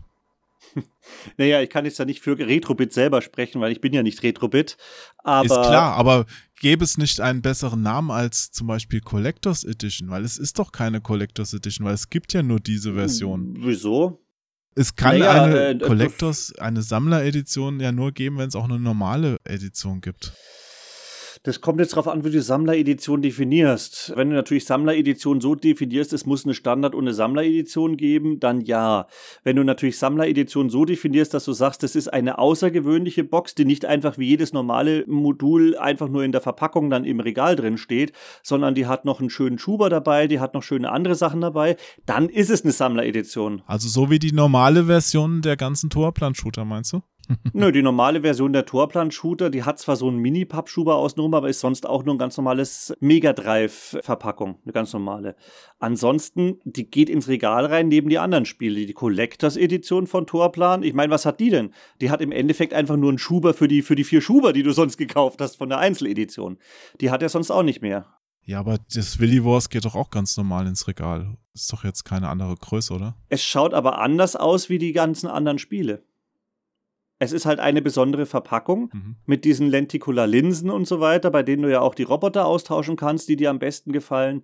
Du hast eben solche Sammlerkarten und sowas mit dabei. Das hast du ja bei den normalen Mega Drive-Spielen nicht. Okay, man kann es so definieren, klar. Ja. Auf mich wirkt das einfach ein bisschen so, als würde man einen Film direkt als Director's Cut rausbringen, ohne dass es eine normale Kinofassung davon gab. Aber ändert ja trotzdem nichts dran, dass ich jetzt als Käufer irgendwie denke, wow, das ist ja einfach mal viel teurer, warum gibt's denn da nicht einfach eine normale Fassung? Ja, gut, die Frage ist, was dürfen sie sagen? Ich gehe mal davon aus, dass sie natürlich mit Capcom dementsprechende Mhm. äh, irgendwelche NDAs haben. Außerdem sagst du als Firma, ich meine, du willst ja nicht den Boomern an, an Capcom hinstellen und sagen, ja, wir würden euch ja gerne eine günstige Edition geben, aber die Deppen wollen so viel Kohle haben. Kannst natürlich nicht bringen, wenn du dann Vertragspartner hast. Ich meine, du machst dich damit sehr schnell unbeliebt. Also was sollen sie sagen? Klar, also es geht jetzt nicht darum, einen Vertragspartner zu dissen, sondern einfach das an den potenziellen Käufer ein bisschen so zu kommunizieren, dass, also wenn ich jetzt der potenzielle Käufer bin oder Christian, dass man dann auch im Vorfeld rafft, wie der Hase läuft. Also ich komme mir jetzt ja ein bisschen veräppelt vor. Ja, gut, aber wenn du dir veräppelt vorkommst, wie würdest du es denn anders machen? Was hättest du denn für die Idee, wie sie es besser machen können? Weil ich habe da auch schon drüber nachgedacht Hm. und ich sage mir, okay, Standard-Edition geht nicht. Zu sagen, ja, ihr kriegt da eine tolle Edition, äh, da ist aber nur Billigklump dabei für ein paar Euro, was wir noch zusätzlich produzieren, es ist auch nicht unbedingt verkaufsfördernd. Also was willst du sagen? Ja. Also das ist eigentlich am besten, du sagst wirklich nur, pass mal auf, wir haben eine Edition, wir haben schön gedruckte Sachen dabei. Dass die vielleicht nicht so teuer sind, das kann die sich der ein oder andere denken, aber sie sind schön gemacht, sie schauen schön aus. Und wenn ihr sie haben wollt, ihr könnt sie jetzt hier vorbestellen. Ne? Ich wüsste ehrlich gesagt nicht, wie du das in diesem Fall anders machen kannst, ohne irgendwem auf die Füße zu treten. Klar, also zum einen vielleicht nicht CE nennen, aber gut, das ist wieder auch so eine Geschmackssache. Christian, vielleicht kannst du da noch eine Idee zu in den Raum stellen, ja? Nee, ich wollte gerade sagen, so ich habe damals das Announcement gelesen, habe mir milde durch meinen weißen Bart gestrichen und habe gedacht, nee, wird einfach nicht gekauft. Ja gut, das ist ja sowieso jedem selber überlassen. Obwohl ich Mega Man sehr mag, aber ich weiß nicht, irgendwie, ich war, bis ich deinen Blogbeitrag gelesen hatte, Jo, war ich mit den 70 Euro, ich habe mich gar nicht so arg dran aufgehangen, aber tatsächlich ist das Ding, wenn man es eben vergleicht. Ich habe mir zum Beispiel auch das Glaylancer, was ja von mhm. Columbus Circle in Japan kam vor zwei Jahren, ja. das hat ja auch mehr als 70 Euro gekostet. Aber es ist eben Glaylancer, also habe ich es mir natürlich sofort ins Regal gestellt. Mhm. Und das ist halt immer so eine Abwägung, welche Reihe man mag. Man kann sowieso Klar. nicht mehr alle Retro-Sachen kaufen, die man irgendwie, oder, oder neue Releases. Ich habe jahrelang jeden Release für Dreamcast noch gekauft ja. Irgendwann kamen monatlich Tonnen von Zeug und dann hat man es halt wieder aufgegeben. Genau, du sprichst mir da so aus dem Herzen. Das war ja wirklich so, diese Retro-Sache, die wächst. Also es wird ja auch immer mehr, auch mit Limited Run und sowas passiert ist, ja. Und damals von der Zeit, wo du jetzt von redest, so Anfang, Mitte der 2000er Jahre, da kamen halt noch mal ein paar Nachzügler für Dreamcast raus, ja. I don't know. What do you think? Oder vielleicht hat auch mal jemand an so einem Spiel fürs Mega Drive getüftelt. Aber es war ja nicht so, wie es jetzt inzwischen ist, dass du jetzt im Grunde jeden Monat dir mehrere Spiele kaufen könntest. Und da stellt sich mir auch langsam so die Frage, was lohnt sich denn da überhaupt noch zu kaufen? Weil wie unterscheidet sich denn so eine lizenzierte Neuauflage noch von, von der Repro, die auch teilweise, hatten wir uns ja auch schon mal drüber unterhalten, von PC Engine Spielen oder sowas, die Repros. Naja, ähm, dass die ne? Repros halt illegal sind. Genau. meine, das ist meiner Meinung aber nach schon mal, ein sehr großer Unterschied. Das ist natürlich ein großer Unterschied, aber so als Sammler ist es da nicht vielleicht für den Sammler in dir interessanter zu sagen, ich hole mir gleich das in Anführungszeichen Original, wie es damals rauskam. Was will ich jetzt mit so einer Neuauflage? Das kommt immer ganz drauf an, wie du bist. Ich meine, ich selber würde mich jetzt nicht als hundertprozentiger Sammler bezeichnen. Ich sammle eher die Hardware. Also ich habe alle möglichen Konsolen und Computer daheim, hole mir dann aber tatsächlich nur die Spiele, die mich interessieren. Und die hole ich mir eben so, wie ich sie bekomme. Also entweder auf dem Flohmarkt, wenn ich sie dafür ein paar Euro kriege. Ich werde nie irgendwo 200 Euro für irgendein Spiel ausgeben, weil da sage ich, was soll das? Und dann bei einigen Spielen, äh, die mir besonders gefallen, da muss ich sagen, wenn da eine Edition rauskommt, bei der ich sage, boah, die taugt mir, die gefällt mir, dann hole ich mir die. Ich habe mir zum Beispiel Metal Storm selber auch daheim hingestellt, weil das Spiel selber ist ganz nett, interessiert mich aber noch nicht mal so. Aber ich finde es cool, dass da einfach so eine Figur noch mit dabei ist. Macht sich schön im Regal, gefällt mir.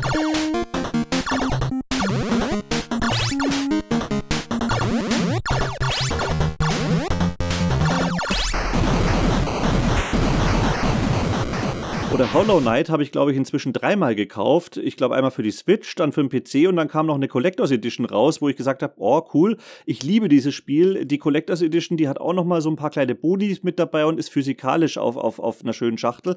Die hole ich mir. Hm. Aber das ist natürlich jedem selbst überlassen. Es gibt dann ganz andere Collectors Editions, wo die Leute dann irgendwie so 400, 500 Euro zahlen und ich denke mir, wofür? Gut, klar, mich interessiert halt einfach das Franchise dann nicht. Naja, gut, Collectors Editions für 400, 500 Euro, da fallen mir jetzt auch wirklich nur eine Handvoll ein. Also normal sind die ja nicht ganz so teuer. Aber da kann ich vielleicht Chris nochmal ins Spiel bringen. Du kennst ja auch jede Menge Sammler. Du hattest ja früher auch deinen Laden mit Nippon Dreams, da hast ja auch viele Leute kennengelernt.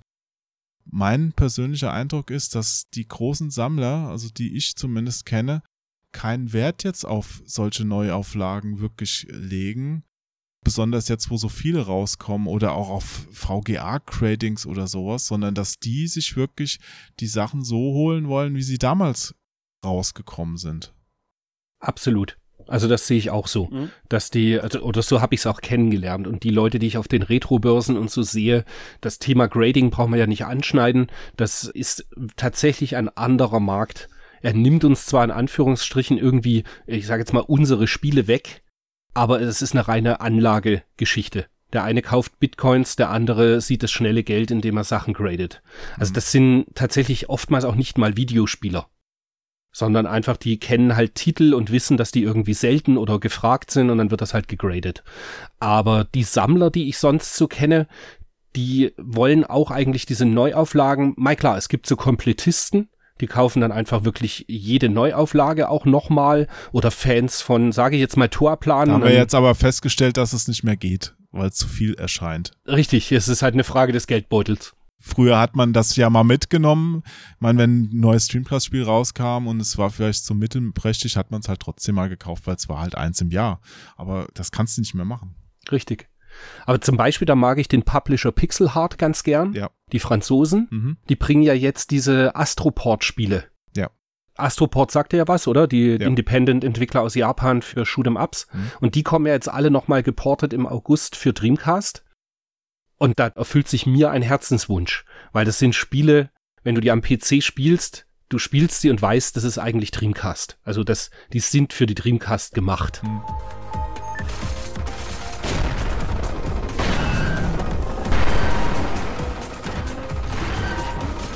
Das, das passt wie, äh, deutsch gesagt, Arsch auf Eimer.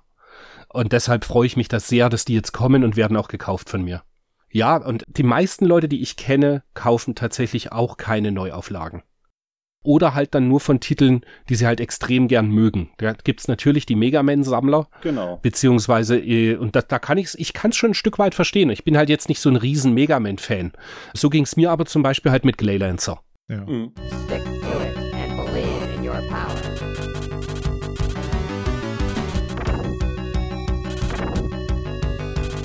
Oder stell dir vor, Konami würde jetzt die Tore aufmachen und sagen, sie bringen eine Contra 16-Bit Collection, jetzt mal nicht das Limited Run Ding, sondern irgendwie halt in, ich sage jetzt mal eher in, in ein bisschen geiler. Oder sie bringen eine Exelay Special Edition mit Plastikraumschiff 50 Zentimeter groß. Alter, ich würde halt 350 Euro auf den Tisch flacken. Wenn das mal so wäre wenigstens. Ich meine, stattdessen hast du ja hier teilweise, guck dir mal an, Ja. was da teilweise für ein Ramsch drin liegt, ja. Da gibt's keine Raumschifffiguren, da Mhm. gibt's eine Plastikkarte, die steht, ja. Okay, ja. Ja gut, aber da ist jetzt schon wieder der Unterschied. Das würde ich mich jetzt, würde ich mir jetzt wieder persönlich nicht kaufen, weil mich das Spiel einfach nicht interessiert und die ganze Reihe Contra war ich nie Fan von. Mhm. Da würde ich jetzt wieder eher zu Mega Man greifen. Das ist halt genau der Punkt. Es geht ja nicht darum, dass jeder alles haben muss. Natürlich, die bekloppten Leute gibt's auch, die sagen, ich kaufe mir alles. Sondern es ist ja eigentlich sehr schön, wenn man sagt, man hat eine Auswahl und ich kann mir sagen, oh, das interessiert mich, das hätte ich gerne daheim, dann kann ich es mir ja auch ja, holen. absolut. Also es gibt da, und das kommt halt, wenn man in Social Media darüber diskutiert, eben immer schwer rüber. Es gibt da natürlich nicht eine einzige Wahrheit. Hm? Irgendwo liegt die Wahrheit halt in der Mitte zwischen, man will sich die Sachen gerne kaufen, aber empfindet es halt teilweise eben zu teuer gegenüber, das Ja. ist jetzt ein Franchise, was mich super interessiert und egal wie viel das kostet, es wird gekauft. Hm. Wobei ich da halt jetzt auch sagen würde, wenn jetzt zum Beispiel Retrobit gesagt hätte, ja, pff, sie können aus Grund von Lizenzkosten, müssten sie für das Ding mindestens 50 Euro verlangen oder 60, aber das ist dann nur eine Standardedition, da würde ich sagen, nee, die würde ich mir nicht holen. Auch wenn ich selber natürlich weiß, dass von der Herstellung her an und für sich die 70 Euro Edition nicht so viel teurer ist, weil es ein bisschen bedrucktes Papier und so weiter, sage ich trotzdem, aber die ist schöner, die gefällt mir besser, da hat sich jemand Mühe gemacht, das hat jemand designt und da würde ich sagen, für 50 würde ich mir eine Standard nicht holen, aber für 70 jetzt zum Beispiel eine Collector, ich persönlich schon. Und das ist halt einfach die, die Unterschiede. Da bin ich inzwischen schon anders drauf. Ich habe über viele Jahre mir auch immer die schönen Collectors Editionen gekauft und inzwischen, ich hole mir öfters nochmal ein neues Switch-Spiel, bestelle ich mir da radikal die Standardsachen, weil wie oft nimmst du das Zeug in die Hand? Ich höre mir die Soundtracks selten an. Die Karten, die dabei liegen, ich gucke sie mir einmal an. Das Schlimmste ist noch, wenn es so wird, dass das alles nicht mehr ins Regal passt. Also ich habe einfach den Eindruck, und das ist jetzt bei Willy Wars nicht so. Bei Willy Wars habe ich noch geschwankt, ob ich es kaufen soll, weil 70 ist so ist so ein Grenzwert auch, ja. Hm? Also wenn es günstiger gewesen wäre, hätte ich zugeschlagen. 70 habe ich mich jetzt dagegen entschieden, aber ich kann jeden verstehen, der sich trotzdem holt. Aber weißt du, bei anderen Sachen, da spüre ich einfach eine ganz, ganz große Lieblosigkeit. Da ist überhaupt keine Leidenschaft am Start. Richtig, richtig. Streets of Rage 4 fand ich so fantastisch, dass ich gesagt habe, das hätte ich gerne noch. Das möchte ich mir ins Regal stellen, obwohl ich es mir digital geholt habe. Das will ich mir ins Regal stellen, einfach weil es so gut ist. Und dann bietet halt Limited Run da eine Edition von an. Das waren die ersten, kam ja später noch woanders raus. Und habe ich mir vorbestellt, krieg die geliefert. Und ich habe mir extra so eine Version geholt. Da haben sie halt geschrieben, ist ein dem Mega Drive nachempfundene Hülle dabei. Und ja, war ja auch so. Allerdings ungefähr anderthalb Mal so groß, oder nicht ganz, aber wie eine Mega Drive Hülle, deutlich größer, ja. Und da denke ich mir, ja, was ist denn das? Das zeigt mir einfach nur, dass ihr Ja. zwar irgendwie was mit Mega Drive machen wolltet, aber es nicht hinbekommen habt. Das kann ich mir nicht neben einem Mega Drive Spiel ins Regal stellen. Es gab da noch so eine andere Version, wo das dann wohl besser ging, aber bei meiner geht es nicht. Mhm. Genauso diese ganzen Sachen da mit Fake Cartridges, die dabei liegen. Ich habe mir da mal eins geholt, weil ich das mal sehen wollte, ja, aber dann legen sie halt dem Original nachempfundene Module rein, die keine Funktion erfüllen oder basteln irgendwelche Neo Geo Sachen nach, verwenden aber dann die falschen Stripes auf dem Cover und es sieht einfach schrecklich aus alles und packen das in eine MVS Hülle, was damit gar nichts zu tun hat. Da wird alles bunt durcheinander gewürfelt, Hauptsache um zu sagen, hey, es Mhm. wir sprechen irgendwelche alten Sammler an, aber die Leute, die sich damit auskennen, also ich fühle mich davon nicht angesprochen am Ende. Das muss noch nicht mal alt sein. Also bei sowas muss ich sagen, das kann ich auch nicht leiden. Wenn ich wirklich merke, das ist wirklich nur als Cash Grab gemacht worden, dann muss ich sagen, nee, Hm. das mag ich nicht. Sowas unterstütze ich ehrlich gesagt auch nicht, weil einfach mal schnell Geld machen und einen Billigramsch beilegen, das ist grauenvoll. Das scheint aber generell irgendwie so eine Krankheit zu sein. Ich meine, ich erinnere mich ja, ich komme ja auch aus der Amiga-Zeit damals. Ich habe die Kathedrale daheim, da ist ein richtig dickes Tagebuch drin, eine richtig schön gedruckte Karte oder Ja. auch Ember Moon mit einer Karte und allem Möglichen. Da war ja noch richtig viel in so einer Schachtel drin. Und was habe ich jetzt gemacht von Kingdom Hearts 3, weil ich eigentlich auch schon lange Kingdom Hearts Fan war, habe ich gesagt, ja gut, die, Collect die, die richtig teure Edition für 200 Euro Ja. Ist mir zu teuer. Ich hole mir die Deluxe Edition Ja. für 80 Euro oder so. They can take your world. They can take your heart. Cut you loose from all you know. Was war die Deluxe Edition? Ja, es lag irgendwie ein Art Book dabei, haben sie es genannt. Dabei war das irgendwie so ein kleines Prospekt gedruckt, also nicht mehr irgendwie hochwertiges Papier oder Hardcover, sondern einfach so wie eine normale Spielanleitung lag da so ein Mini-Artbook mit dabei. Das Ganze war in einem Steel-Case äh, mit, einem, mit einem normalen billigen Pappschuber außenrum und da war noch irgendwie ein extra Keyblade für die Vorbesteller mit dabei. Und das haben sie mir mit 80 Euro argumentiert, wo ich mir denke, das kann doch jetzt wohl nicht euer Ernst gewesen sein. Ich wollte gerade sagen, und dann noch ein DLC irgendwie für ein Bonus-Schwertchen und Ja. fünf MP3s vom Soundtrack. Genau. Ja. Ja, so in etwa. Und das, also, und das, da muss ich sagen, äh, was soll das? Also, äh, und, und Square Enix hat mit dem so viel Kohle gemacht, die hätten da richtig schöne Sachen mit beistecken können. Aber nee, die richtig schönen Sachen, die waren dann halt in der 300 Euro Collectors Edition dabei, wo ich mir auch denke, ihr habt doch einen Arsch offen. Also, da muss ich sagen, sowas kann ich auch nicht leiden.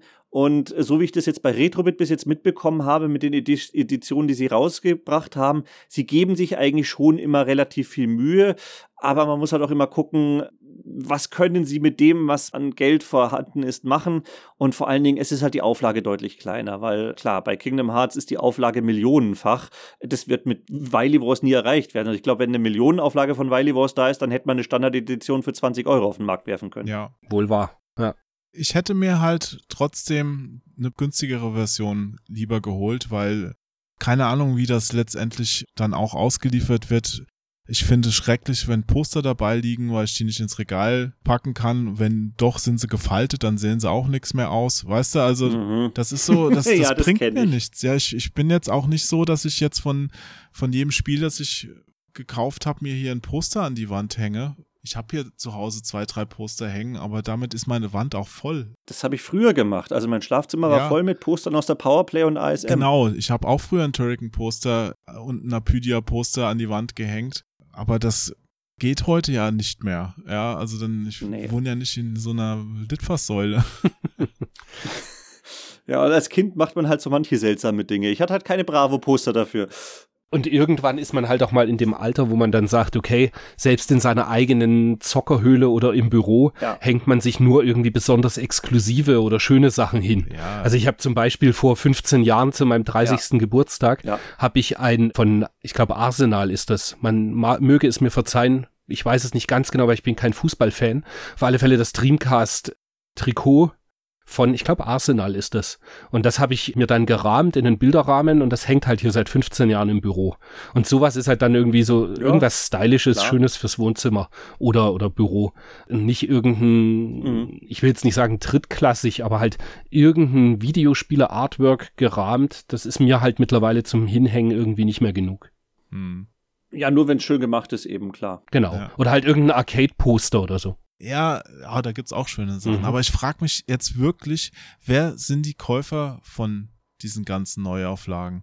Kannst du da vielleicht was zu sagen, Michael? Also, wir haben ja gerade gesagt, also die großen Sammler, die sind's eigentlich eher nicht. Das heißt, es ist eine Generation nachgerutscht oder ist das irgendwie so Leute, die was nachholen wollen von was sie früher mal erlebt haben?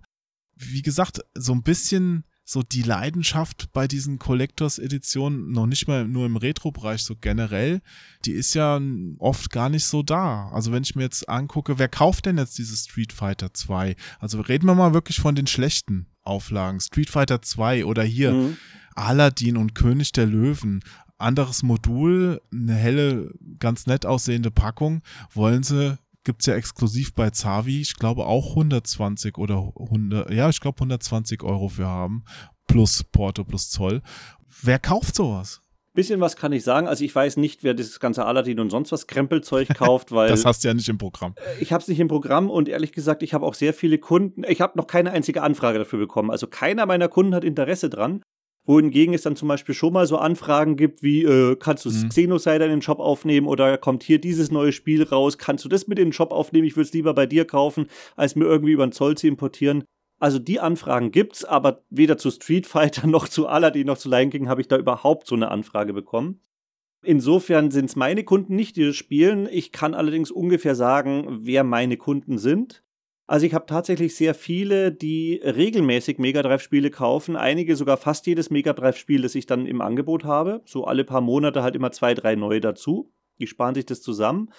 Ich weiß auch, weil es immer mal wieder Rückfragen und sowas gibt, dass die meisten Leute, die das bei mir kaufen, tatsächlich keine Sammler sind, sondern Leute, die das Zeug spielen wollen. Also das sind wirklich Leute, gut, ähnlich wie ich. Ich sage ja, ich sammle die Spiele auch nicht wirklich, sondern ich habe eher die Hardware alle daheim. Aber auch nicht deswegen einfach, weil ich die Hardware daheim haben will, sondern weil ich es geil finde, auf der zu spielen. Und da suche ich mir dann auch die Spiele aus, die ich spielen möchte.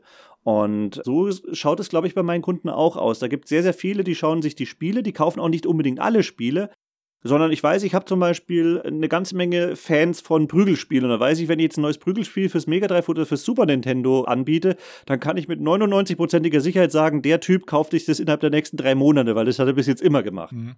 Die holen sich das dann auch und die spielen das auch, weil die dann auch teilweise Feedback zum Spiel selber geben, ob es ihnen gefallen hat und was ihnen nicht so gefallen hat und so weiter. Also ich finde es echt ganz nett. Das heißt, was ich so über meine Kunden rausbekommen habe, ist, dass es wohl wirklich Leute sind, die sagen, sie wollen das Ding auf der originalen Konsole spielen. Und es sind wohl auch welche, die sagen, sie wollen aber auch wirklich original lizenzierte haben und nicht irgendwelche Raubkopien, weil klar, man könnte jetzt natürlich Mega Man auch einfach mit dem Everdrive da reinschmeißen. Das wäre jetzt meine nächste Frage gewesen. Ja, hätte ich nämlich gedacht, Genau. dass wenn du sagst, die wollen es spielen, dass die sich einfach schon einen Everdrive geholt haben. Nee, also das sind wirklich Leute, die sagen, sie wollen ein echtes Modul da drin stecken haben. Und von da spielen. Und ich glaube, das ist das Hauptklientel von mir. Also nicht so wirklich die Sammler.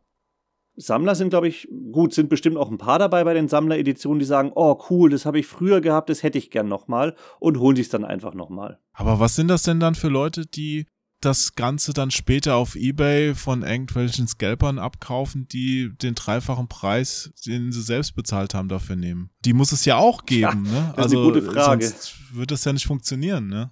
Die muss es geben. Ja, darf ich da gleich mal einhaken? Na klar, Weil ich logisch. gehöre da tatsächlich ab und an sogar auch dazu, dass mir das passiert. Ich habe zum Beispiel das Blazing Chrome, habe ich völlig übersehen, Hm. Habe dann den, ich weiß nicht mehr, irgendwann kam das halt im Store als, als Download-Titel. Ja. Dann habe ich es gespielt, fand es unglaublich gut und dann wollte ich unbedingt das eben auch als physische Version haben. Naja, und dann find mal diese VHS-Box-Edition von Limited Run Ja. Games, die seit einem halben Jahr ausverkauft war. Mhm. Naja, und dann musste, gut, und dann, ich bin halt geduldig. Sie kostete, glaube ich, 70 Dollar plus Shipping, so in etwa, als Collectors Edition. Im Übrigen auch so ein Titel, äh, normal für die Switch beziehungsweise PS4, glaube ich, für 35 Dollar. Doppelter Preis dann als Collectors Edition halt, ja, aber es musste Collectors Edition für mich sein, weil es einfach ein, Ja. ich mochte das Spiel wirklich extrem gern. Ging mir bei Blasphemous so, ja. Ja, und dann habe ich es halt geduldig ausgesessen, bis ich es irgendwann mal, ich glaube, ich habe 130 Euro oder Mhm. sowas gezahlt. Ja, das hätte ich jetzt auch gesagt. Das sind genau die Leute, die es verpasst haben. Ja, und dann ist immer meine Rechnung so, ich hatte früher Kunden, die haben sich jede Neuerscheinung gekauft im Laden. Das heißt, die haben im Weihnachtsgeschäft bei mir teilweise, standen die jeden zweiten Tag da und haben in einem Monat mal 700, 800 Euro für Spiele ausgegeben. Und da denke ich mir dann immer so, und ich, ich knicke rum wegen einem 130 Euro Spiel, was mir wirklich extrem gut gefällt und unbedingt in die Sammlung gehört, kann ja irgendwie auch nicht sein. Also kann man sich auch mal was zwischenrein gönnen. Den Fakt, dass eben irgendein äh, Scalper da sein Geld dann auch noch mitverdient, Mai, ist halt Pech gehabt. Aber du sagst dann auch, ich gebe lieber mehr für was aus, was mir wirklich am Herzen liegt, als mir jetzt, also lieber Qualität statt Quantität. Absolut. Ja. Absolut. Also ich habe einmal ein Fullset gesammelt und Ja. da war so viel Schrott dabei. Also Dreamcast halt ein Fullset ge äh, gehabt Ja. und habe es irgendwann halt aufgelöst, äh, ja, weil es halt ein Quatsch ist. Ich glaube, ich habe ein Fullset für den Vatara Super Vision und da ist mir eigentlich nur Schrott dabei. Aber gut, es hat mir auch nicht viel gekostet. Ich glaube, ich habe das ganze Ding mit allen Spielen für 80 Euro mal gekriegt. Okay. Tja, ja, äh, habt ihr euch, also es gibt ja aber auch so, weißt du, so, so Projekte, die haben jetzt nicht unbedingt die ganz offizielle Lizenz, aber da merkt man, da steckt so viel Leidenschaft drin. Da würde ich mir eher mal wünschen, dass die vielleicht noch rauskommen. Also weißt du, so, so ein Master-System mit dem Alex Kidd, das da noch rauskam. Ja, wünschen ja, natürlich. Es gibt unwahrscheinlich viele Leute, bei denen ich sage, was die hobbymäßig machen, ist zehnmal besser als alles, was die großen Firmen machen. Nur hat man halt das Problem, ohne Lizenz werde ich es hier in Deutschland garantiert nicht irgendwie anbieten können und das ist halt schade. Nee, du sowieso nicht, als offizieller Händler. Schau dir, schau dir die Thrill Kill, den Thrill Kill Release an von der PlayStation Collectors Club. Die haben eh sehr schöne Sachen gemacht. Ich habe da mal eins geschenkt schön. bekommen. Ich habe diese Bubble Bobble Auflage geschenkt bekommen zu Weihnachten vom Freund. Ah, cool. Und die ist auch sehr schön gemacht. Ja. Da steckt Liebe drin, weißt du? Oder das Völgar im Circuit Board, das Völgar, was da gemacht wurde. Hm. Ke- äh, Ihr kennt Völgar für Dreamcast? Ja, die, ja. Genau. Und da gibt's ja auf 100 Stück eine limitierte Edition quasi, die für Dreamcast richtig gepresst wurde, Hm. bevor es die Versionen von Pixel Heart und so weiter gab. Hm. Und die wurde im Circuit Board gemacht. Ja, das habe ich auch damals mitbekommen. Hm. Ja, und da bin ich ewig, und das haben sie ja dann zum Selbstkostenpreis, also Mhm. ohne Hülle hast du es bekommen, also es war quasi Backcover-Anleitung, Inlay und gedruckte Disc dabei. Hm. Und das haben sie für 5 Euro verkauft. Hm. Rise, warrior. Aber schau, Jo, wo du am Anfang gefragt hast mit dem Satz, den du mir von meinem Shop vorgelesen hast, Ja. äh, um Druck zu machen zum Kauf, genau wegen diesen Scalpern ist eben auch genau dieser Satz da. Weil im Gegensatz zu allen anderen Spielen, die ganzen Spiele, die ich von Megacat Games habe, von Pico Interactive und sowas, also so Geschichten wie Tanglewood und Tensor und sowas, extrem geile Mega Drive-Spiele, neue, Ja. die sind nicht limitiert. Die kommen bei mir, wenn sie ausverkauft sind, immer wieder in den Shop rein. Aber du hast halt jetzt bei Mega Man wirklich nur diesen einen Monat Zeit und danach wird das Ding, also ich werde wieder ein paar Exemplare mehr nehmen, klar, aber du wirst das Ding offiziell nicht mehr bekommen. Und genau, dass du eben nicht, wie eben der Christian dann nachher das Ding von irgendeinem Scalper abkaufen muss, sage ich halt einfach, pass auf, du hast jetzt deine Chance. Wenn du sie verpasst, kann es teuer werden. Michael, warum kann man es denn nicht nachproduzieren? Ähm, naja, Was ist denn da der Hintergrund? Ja, weil so einen Produktionslauf brauchst du nicht unter ein paar tausend Stück anfangen. Das rentiert sich allein von den Kosten nicht. Und die meisten, Wenn du jetzt sagst, Tänzer und sowas kommt immer nach, da scheint es sich ja dann schon zu rentieren. das ist ein bisschen anders produziert. Das ist eine Auflage, das ist so ähnlich wie ich das mache bei Xamp 2 zum Beispiel bei mir. Das ist ja auch was, wo ich mich etwas stark mache, dass man auch so kleinen Mega Drive-Titeln eine Chance gibt, rauszukommen. Das läuft bei mir auf Flash on Demand. Ich habe quasi ja die, ei- meine eigenen Mega Drive und Super Nintendo und Lynx Cartridges entwickelt und kann damit jede beliebige Stückzahl herstellen. Also zum Beispiel für Strictly Limited habe ich die ganzen Ultra Cores hergestellt. Das waren ja dann 2000 Stück.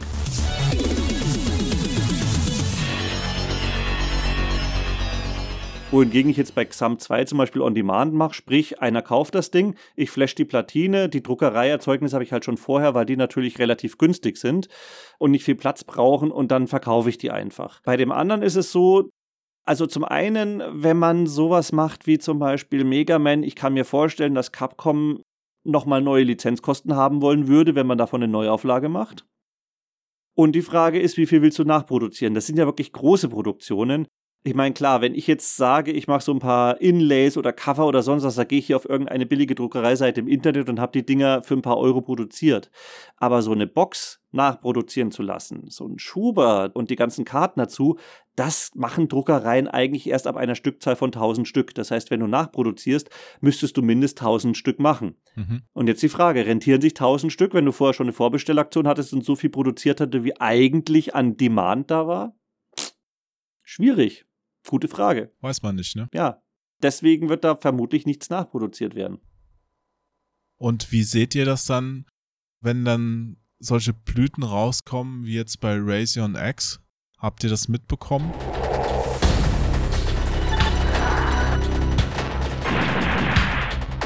Das ist ein Spiel für Switch, ein Shooter. Im Grunde eine bisschen verbesserte Fassung eines Neo Geo Shooters von NG Dev Team. Und die haben das jetzt für Switch veröffentlicht. Mhm. Sie haben es halt so gemacht, wie es Limited Run früher gemacht hat. Man konnte nur zum Zeitpunkt X das bestellen. Es gab zweimal 700 Stück, also für eine normale und eine Limited. Mhm. Und dann nochmal einen zweiten Bestelltermin, wo das genauso war. Und das Ding gibt's halt nicht digital. Die meisten Leute, das war nach zwei Minuten ausverkauft, haben es nicht bekommen. Und noch schlimmer, sie verwenden halt eine Shopping-Software, die, wenn du es schon im Warenkorb hast und dann bezahlen möchtest, es dir immer noch rauskegelt, weil irgendjemand anders schneller war. Und das ist die eigentliche Unverschämtheit. Ja, mega frustrierend. Gerade wenn es nach zwei Minuten ausverkauft ist. Genau. Ja, das ist halt super frustrierend. Also du sitzt dann davor, hast es schon im Warenkorb und dann kannst du es nicht mehr bezahlen und kriegst es nicht. Und sie haben extrem unterschätzt, was die Nachfrage sein wird bei Razion. Ja, das ist natürlich immer sehr schwer vorherzusagen, ja.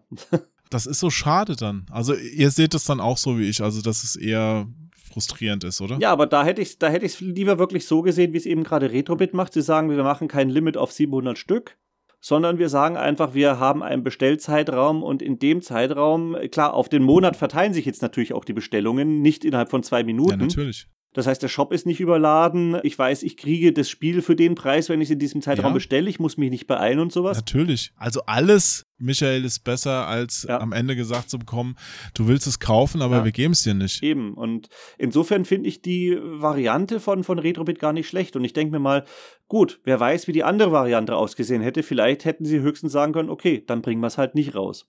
Standardedition geht aus irgendeinem Grund nicht, den wir jetzt hier nicht rausfinden können. Ja, der Nachteil ist halt bei diesen Bestellfenstern, dass viele dann bis zur eigentlichen Produktion noch so einen langen Zeitraum drin haben. Das ist halt schon bei Racing, die haben es schon zu Hause Mhm. Und nehmen die Bestellung an und nach zwei Wochen, glaube ich, schicken die sie jetzt auch raus.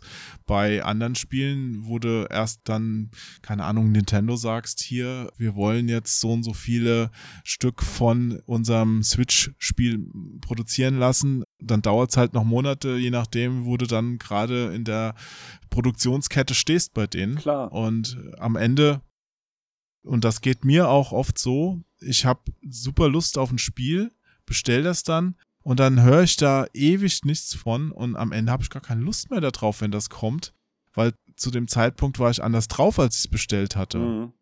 Ja, gut, klar, das ist natürlich nochmal die andere Schattenseite. Das hat alles Vor- und Nachteile, logisch. Ich hoffe halt, hier kriegst du zumindest halt gesagt, jetzt bei Willy Wars, ja, es kommt jetzt im Oktober raus, das ist okay. Ich hoffe halt, dass es sich nicht so lange rauszieht. Also wenn du jetzt schon sagst, ja, Produktionskapazitäten und äh, Corona und sonst was, es kann sich verschieben, rechnet ja jeder mit. Aber wenn sich zum Beispiel bei Strictly Limited Games, da hatte ich ja auch schon auch schon mal einen Podcast gemacht. Die haben halt das Problem, dass sie halt sehr, sehr lange Verschiebungen haben, die auch nicht so gut kommuniziert werden. Und jetzt sind ja die Leute, ich lese immer fleißig mit, ich sehe es selbst jetzt da nicht so eng, aber bei Turrican schon ziemlich angepisst, dass das auch schon wieder so lange dauert, weil diese Flashback-Version von Turrican im Handel steht. Mhm. Und die eigentliche Version, die auch neuer Kniff, wir teilen das auf zwei Karten, damit wir den doppelten Preis nehmen können, Mhm. okay, ne? Die ist immer noch nicht da. Und auch diese ganzen, da hängst du vielleicht ja auch mit drin, weil du gesagt hast, du äh, produzierst diese Module. Mega Turrican Director's Cut und Mhm. Ja. die Super Nintendo Fassung, die sollten ja auch schon längst Ja. geliefert sein. Bezahlt sind die alle schon direkt nach der letzten Gamescom im August 2020 gewesen. Ne? Ja, das ist richtig. Und das ist ja das eigentliche Problem. Dass da einfach ein, ein, da waren auch die von Neo Geo Dev Team, waren da früher, ich weiß nicht, ob es das noch so ist, aber da war ja auch das Crowdbusters und, und jegliche Releases von denen wurden teilweise zwei, drei, vier Jahre hin und her geschoben. Einfach der Cashflow. Man hat halt als Kunde irgendwann Angst, dass da gar nichts mehr kommen wird. Und man hat immer das Gefühl, mit dem nächsten Vorbestellzyklus wird einfach schon wieder Geld eingesammelt, damit irgendwo ein Cashflow bleibt in der Firma. Und das Gefühl habe ich mittlerweile, ich, möchte da niemandem zu nahe treten, aber so langsam auch bei Strictly Limited. Da werden permanent neue Spiele irgendwie angekündigt und alles dauert ewig, dass dann mal was erscheint. Mhm. Ja, bei Strictly Limited könnte ich natürlich mehr sagen, aber darf ich nicht. das ist klar, weil ich da teilweise wirklich mit im Hintergrund involviert sind. Also ich glaube aber, gut, bei ihren ganzen Spielen für Switch und sowas kann ich nichts sagen, weil da habe ich nichts mit zu tun. Ich weiß es jetzt von den Mega Drive-Modulen, wobei ich da auch da sagen muss, es ist für die jetzt noch so ein bisschen Neuland gewesen. Die haben da sich so das relativ einfach vorbestellt, so nach dem Motto, ja, ich bestelle mal schnell 2000 Mega Drive-Spiele und eine Woche später sind sie ungefähr da. Das allein Platinen bestellen schon allein sechs bis acht Wochen dauert heutzutage und die dann noch bestückt werden und bespielt werden müssen und sowas. Ja, das ist halt einfach, sie geben sich da wirklich schon viel Mühe. Ich finde es auch schön, wenn die sowas machen. Aber sie müssen halt auch erstmal noch ein bisschen dazulernen. Das ist halt klar, in dem Business. Aber mit Verlaub, das sind doch auch alte Hasen im Business. Ja, aber eben nicht in der Produktion von solchen Retro-Modulen. Okay.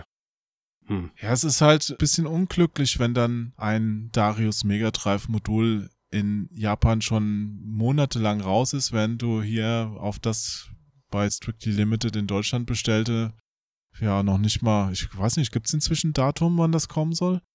Also auf jeden Fall ist noch nichts hier angekommen. Ich habe mir das nämlich bestellt. Ich wollte gerade sagen, so wenn das nicht lizenzierte Bootleg als erstes erscheint und von allen Releases die beste Qualität hat und dann kommt irgendwann die Japan-Version und die Strictly Limited-Version, ich habe keine Ahnung, wann die erscheinen soll.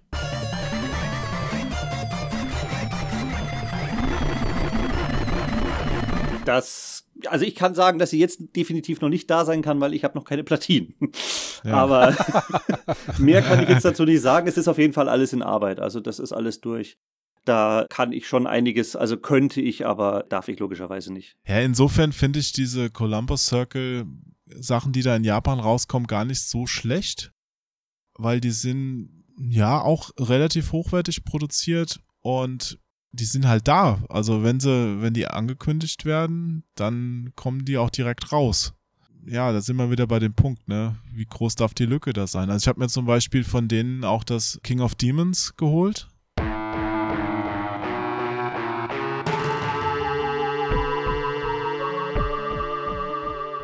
Das, das ist halt so ein Spiel, das habe ich nicht mehr gekriegt für Super Nintendo und ich wollte es auch gerne mit Anleitung haben.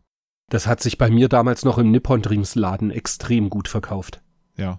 Also für, sage jetzt mal, für ein Ladengeschäft, was das online nicht äh, im großen Fokus hatte, das lief schon wirklich sehr gut.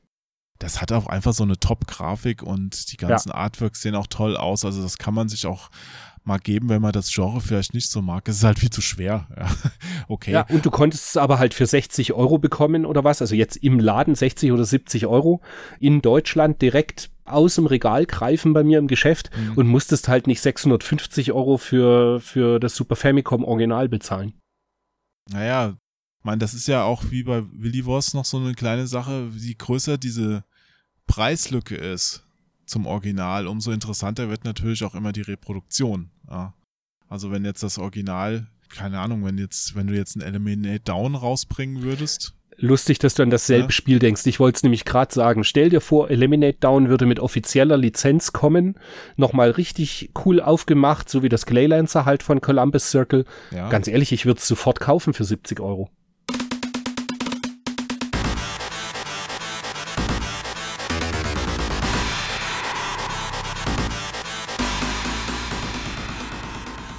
Das würde ich mir tatsächlich auch kaufen, weil das ist so ein Spiel, das kriege ich auch nicht. Ja. Als Shooter-Fan, da ist wieder mein Genre, ne? Mhm. Da würde ich dann schon ein bisschen hibbeliger werden als jetzt mit Mega Man. Ich bin jetzt halt nicht der größte Mega Man-Fan. Ich finde Mega Man ganz cool, aber ich muss jetzt nicht alles davon besitzen, ne? Naja. Ja, und das, das ist eben genau der Unterschied, hatten wir es ja vor uns schon, wo eben die Diskussion auch in Social Media dann halt abgedriftet ist, wenn du eben auf Die Hard Mega Man Fans triffst. Ja. Die können halt nicht verstehen, dass dir 70 Euro, was ja gerade mal eine Tankfüllung für irgendeinen Sportwagen ist, Für einen hast du bestimmt Sportwagen. auch gelesen, den, nee, den, Sportwagen den Comment mehr. hast du bestimmt auch gelesen. Nee, habe ich noch nee, gar nicht. irgendeiner hatte geschrieben nicht. so, ah, das, das, das tank ich und fahr's in zwei Stunden raus aus meinem Auto, so in etwa. Ja, gut, zwei Stunden kommt eher hin. Ja, habe ich irgendwie überlesen, aber ja. Genau, aber das ist so das Ding. Für, für uns wäre es halt ein Eliminate Down oder, weiß ich nicht, weiß der Geier, ein Blazing Star Ja. als Repro mit offizieller Lizenz. Und Ach du, wie gesagt, ich verurteile ja auch keinen, der sich das bestellt. Diese Spiele von Retrobit, die sind ja gut gemacht. Also das darf sich ja jeder bestellen. Ich wollte halt nur meine Meinung dazu geben. Hm. Man muss ja auch nicht meiner Meinung sein, weißt du? Aber ich bin halt auch der Meinung, dass so ein neu aufgelegtes altes Spiel nicht so viel kosten sollte wie ein neu entwickeltes Spiel. Weißt du? Alleine das, das sehen ja auch schon wieder andere Leute anders. Ja, ja, und da kommst du halt dann wieder auf den Produktionsumfang. Wenn ein Assassin's Creed 70 Euro kostet, werden davon halt eine Million gepresst auf eine Blu-ray hm. und Klar. in Mega Man werden halt vielleicht 3000 Stück produziert. Assassin's Creed ist vielleicht gar nicht so ein schlechtes Beispiel. Da gibt's auch Collectors Editionen, die interessieren mich kein Stück. Ich habe auch damals bei Ofrobe ganz viele ausgepackt. Aber da ist der Unterschied. Da ist wenigstens eine super coole Figur dabei von dem Spiel. Und die Figuren von Ubisoft, die sind wirklich gut gemacht. Da kannst du sagen, was du willst. Also die sehen cool aus. Gucke ich jetzt aber bei diesen Retro-Sachen, was da dabei liegt, ne? Also Retro in Anführungszeichen. Metal Storm hat eine Figur Ja. Aber jetzt, jetzt guck dir mal bitte Monkey Island die Figur an. Ja, okay. Es tut mir wirklich leid, die wollen auch 175 Dollar dafür haben. Und die Figur sieht aus, als ob man die vor die Tür stellt, damit kein Einbrecher vorbeikommt. Ja? Das ist, ah, ich weiß nicht. Also da fehlt mir ein bisschen der Produktionswert und die Liebe zum Detail. Ja gut, die Liebe vom, zum Detail hat mir sogar schon bei den Monkey Island Special Editions ein bisschen gefehlt, weil ich fand die Grafik, die hat sich überhaupt nicht mehr wie Monkey Island angefühlt. Also da hätte ich gesagt, lieber mache ich das Spiel nochmal komplett im Grafikstil von Monkey Island 3. Das hätte besser gepasst als das, was da irgendwie rausgekommen ist. Also ich bevorzuge da wirklich allein grafisch schon die Originalversionen. Aber gut, das ist dann wieder ein ganz anderes Thema. Aber ja, ich glaube, bei Wily Wars war meines Wissens waren sogar auch Figuren geplant. Ich weiß nicht, was daraus geworden ist. Aber ich weiß, es, sie hatten auf der Gamescom 2019 tatsächlich schon eine Mega Man Prototyp-Figur bei sich im Regal stehen. Naja, wahrscheinlich hätten sie dann auch 120 Euro nehmen müssen und haben sich gedacht, mm, Nee, da haben sie einfach die Überbestände von den Amiibos genommen und unten das NPC-Ding abgeschnitten. Nee, nee, nee, nee, die war Böse. handgepinselt. Ich habe die in der Hand gehabt. Die war schon neu. Nee, aber äh, ich, also so teuer kann die auch nicht sein, weil wie gesagt, Metal Storm war ja auch nur bei 79 Euro und da war auch eine Figur dabei. Ich glaube eher, das lag noch ein bisschen daran, dass vielleicht Capcom gesagt hat, nee, wollen wir nicht oder so. Also keine Ahnung. Ja, oder gesagt haben, ja gut, wenn ihr die macht, dann werden die Lizenzkosten noch höher. Äh, genau, irgend sowas. Also das hätte ich natürlich schon cool gefunden und sie war geplant, weil ich habe sie im Regal stehen sehen, auch wenn es nie offiziell angekündigt war. Aber naja, schade, schön wär's. Hm. Ich habe noch eine andere Frage, wie ihr dazu steht, würde mich mal interessieren. Jetzt im Rahmen der E3 hat ja die Volver Digital ein Spiel angekündigt und das fand ich so nett. Die haben halt gesagt, Physical Only über Special Reserve Games. Physical Only. Also dieses Demon Throttle. That demon just my way. Or something. Wie findet ihr denn solche Ankündigungen? bei Radeon X ist es ja zum Beispiel das Problem, dass es so ist. Das ist ja auch physical only. Ich glaube, Nintendo ist ja mit Switch einer oder der einzige Anbieter, wo das überhaupt geht. Ich glaube, bei Xbox und bei PlayStation muss man, wenn man es physisch rausbringt, auch es in, in den Shop stellen, wenn ich mich jetzt nicht vergaloppiere. Hm, Nee, nee, das habe ich so auch gelesen. Wobei man die physischen Versionen immer billiger kriegt als die im Shop, was ich immer kurios finde. Das stimmt, das ist kurios und deswegen bin ich auch immer froh, wenn es beides gibt, weil dann kann man immer das nehmen, wo es gerade besser passt. Hm. Ja, aber jetzt bei Razion ist es halt so, das Ding gibt's nicht digital. Die Leute haben teilweise das Problem gehabt, dass sie es bestellen wollten und spielen wollten und es nicht können. Das ist halt blöd. Und jetzt kündigt halt die Volvo Digital auch sowas an. Gut, die haben jetzt, glaube ich, Bestellfenster. Also da kann auch wieder jeder, der es kriegen will, das bekommen. Aber findet ihr das lustig oder ist das eher so ein Trend, wo man jetzt sagen müsste, oh, bitte nicht? Das kommt jetzt darauf an, wie es weitergeht. Also ich gehe mal davon aus, dass das halt einfach dafür verwendet wird, um das Ding wirklich mal relativ schnell zu verkaufen. Weil wenn man sich jetzt mal ein bisschen Gedanken drüber macht, was ist denn, wenn es digital vorliegt? Wenn es digital vorliegt, also wenn du jetzt so jemand wie mich vor dir hast. Ich warte bei sehr, sehr vielen Spielen, weil ich einfach sage, ich habe eh noch so viel zu spielen, da warte ich, bis die Dinger billiger werden. Das heißt, kriegst du von mir weniger Geld, weil wenn es irgendwie jederzeit erhältlich ist, dann kaufe ich mir das Ding später, wenn es irgendwann nur noch 20 Euro oder sowas kostet. Dadurch, dass du natürlich sagst, es ist in keinem digitalen Store drin und es gibt's nur in diesem Zeitfenster, ja, da musst du dazuschlagen, weil da kannst du von ausgehen, wenn du es später kriegst, wird's teurer werden. Insofern glaube ich, dass sie damit einfach nur mehr Leute aufgreifen, die sonst einfach sagen wollten, ja, hätte ich gern, aber noch brauche ich es nicht, ich habe ja noch Zeit. Aber ist das sowas, womit man als Käufer eigentlich genappt wird? Weil es gibt ja keine Tests dazu, die man vorher lesen kann und man kann auch keinen Kumpel fragen, der es gespielt hat. Man muss es ja weit, bevor man wirklich Hand anlegen kann, bevor man weiß, wie gut es ist, schon kaufen. Und das ist genau das, was mich dabei immer anpisst. Kann ich nicht anders sagen. Dass ich einfach mein Geld schon ausgeben muss für was, wo ich nicht mal weiß, ob es irgendwie was für mich ist, teilweise. Manchmal musst du einfach wirklich das Zeug schon in den Warenkorb gelegt haben, damit du dich bloß nicht ein halbes Jahr später ärgerst, dass du dann halt den dreifachen Preis zahlen musst. Gut, Katze im Sack. Aber vielleicht ist es ja dann trotzdem billiger, nach einem Dreivierteljahr den dreifachen Preis zu zahlen, als jetzt vier Spiele zu kaufen und drei davon fasst du nie an. Exakt. Genau deswegen übe ich mich bei vielen Sachen da in Konsumverzicht mittlerweile. Auf der anderen Seite ist es ja tatsächlich schon fast ähnlich wie Kickstarter, weil bei Kickstarter finanzierst du ja auch Spiele, bevor sie überhaupt richtig entwickelt wurden. Ja, aber Kickstarter ist ja jetzt auch weit davon entfernt, jetzt total kundenfreundlich zu sein. Naja, gut, mit Kundenfreundlichkeit hat es jetzt nichts zu tun, sondern da hat es ja jetzt primär damit zu tun, vertraust du denen, dass die ein gutes Spiel machen oder nicht? Also ich muss halt sagen, wenn ich noch nicht mal Videos, also Play, äh, Gameplay-Videos oder sowas sehen kann, dann sage ich auch, okay, da bin ich eher skeptisch. Das möchte ich erst sehen und dann, äh, Mai, wenn ich es verpasst habe, habe ich es verpasst. Geht die Welt nicht unter, es gibt heutzutage so viele andere Spiele, spiele ich halt was anderes. Aber zum Beispiel das Suikoden-Team hat ja jetzt auf Kickstarter wieder vor einem Jahr oder sowas ein neues Spiel angekündigt und die haben schon Gameplay-Videos dazu und ich weiß, das wird wieder im Stil von Suikoden 2, das habe ich geliebt. Da wiederum habe ich jetzt mein Geld in den Rachen geschmissen und hoffe, dass es auch gut wird. Ob es das wird, werden wir sehen. Aber gut, mal schauen. Und ähnlich würde ich es, glaube ich, bei so Firmen auch sehen. Also wenn ich die Firma kenne, wenn es zum Beispiel Team Cherry, wie gesagt, Hollow Knight war eins meiner liebsten Titel, wenn die sagen würden, jetzt läuft die Vorbestellaktion für den zweiten Teil für Silk Song, dann sage ich auch, okay, ich weiß, das Spiel wird ähnlich wie Hollow Knight. Sie haben beim letzten Mal gut, äh, sehr gut geliefert. Ich erwarte auch diesmal wieder Großartiges. Da würde ich mein Geld durchaus anlegen. Natürlich immer so mit dem Risiko, klar, wenn es nicht so gut wird, dann war es halt ein bisschen rausgeschmissenes Geld, aber solange es jetzt keine Edition für 300 Euro ist, geht die Welt auch nicht unter. So ist es halt im Leben.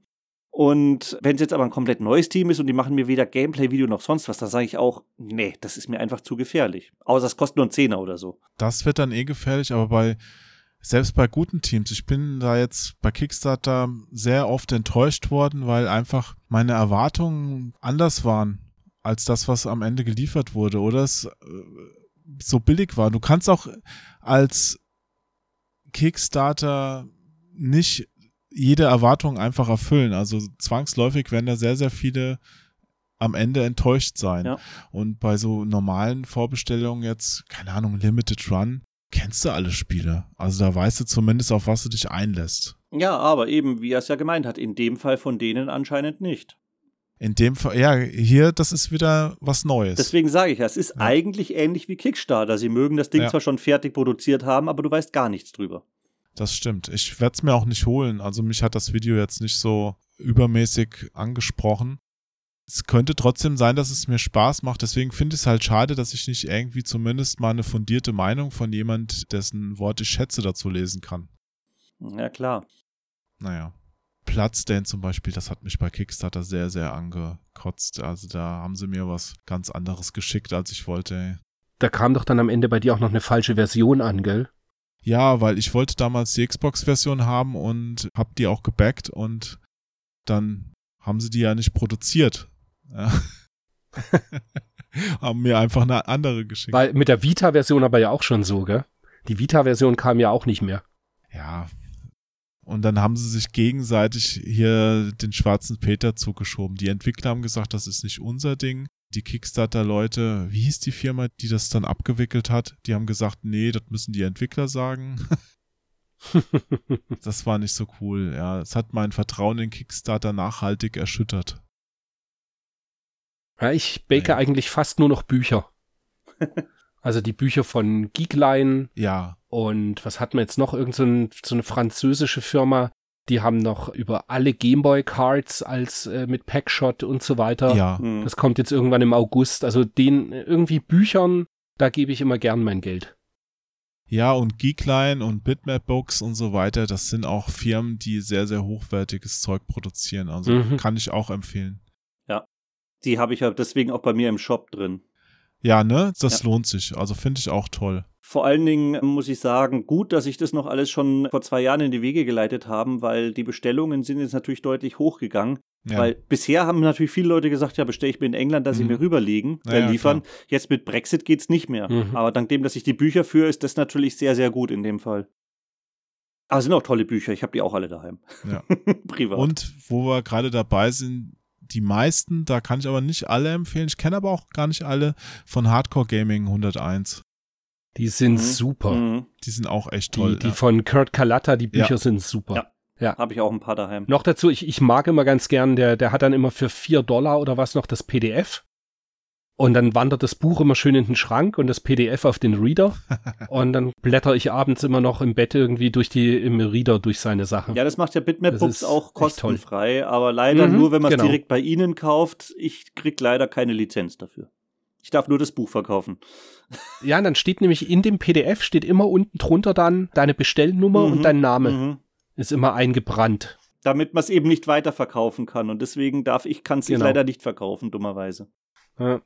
Naja, wir haben das Thema, glaube ich, ganz gut beleuchtet und ich Mhm. hoffe, dass jetzt jeder mit, also dass wir alles erwähnt haben, so was, was es an, an Blickwinkeln dazu gibt. Gut, vielleicht nicht alles, aber dass jeder sich irgendwo ein bisschen wiederfindet. Habt ihr noch irgendwas zu ergänzen, was wir jetzt vielleicht noch vergessen haben oder woran ich jetzt nicht gedacht habe? Wollt ihr noch was loswerden? Ja, also mir persönlich geht's eigentlich nur so, diese ganze, was so in den letzten drei, vier Jahren da eben passiert, ich sage jetzt mal Geldmacherei irgendwo, obwohl das doof klingt, weil ich selber damit mal Geld verdient habe als Ladeninhaber. Was soll ich sagen? Beziehungsweise jetzt eben mit der, ja, beziehungsweise jetzt mit der Plattform, mit Retroplays, wo eben solche Sachen ja auch angeboten werden. Aber mir persönlich hat's ein bisschen den Spaß an der Sammelleidenschaft verhagelt. Ist einfach so. Das ist so ein extremes Überangebot an neuen Spielen für alte Konsolen, dass man auch permanent, wenn man nicht jeden Entwickler auf Twitter irgendwie folgt, man hat permanent das Gefühl, dass man irgendwas verpasst. Man fühlt sich immer so gehetzt. okay.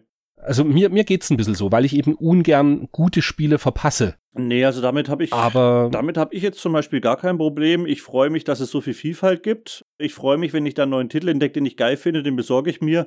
Und was ich irgendwie verpasse, mein Gott, das verpasse ich halt. Wenn ich andere gute Spiele zu spielen habe, ist mir das relativ egal. Also da bin ich sehr relaxed mit dem Ganzen. Aber natürlich dieses ganze, wir bringen ein billig, äh, was mich noch mehr ankotzt, ist ja, wenn teilweise Repro-Spiele für 100 Euro dann rausgebracht werden.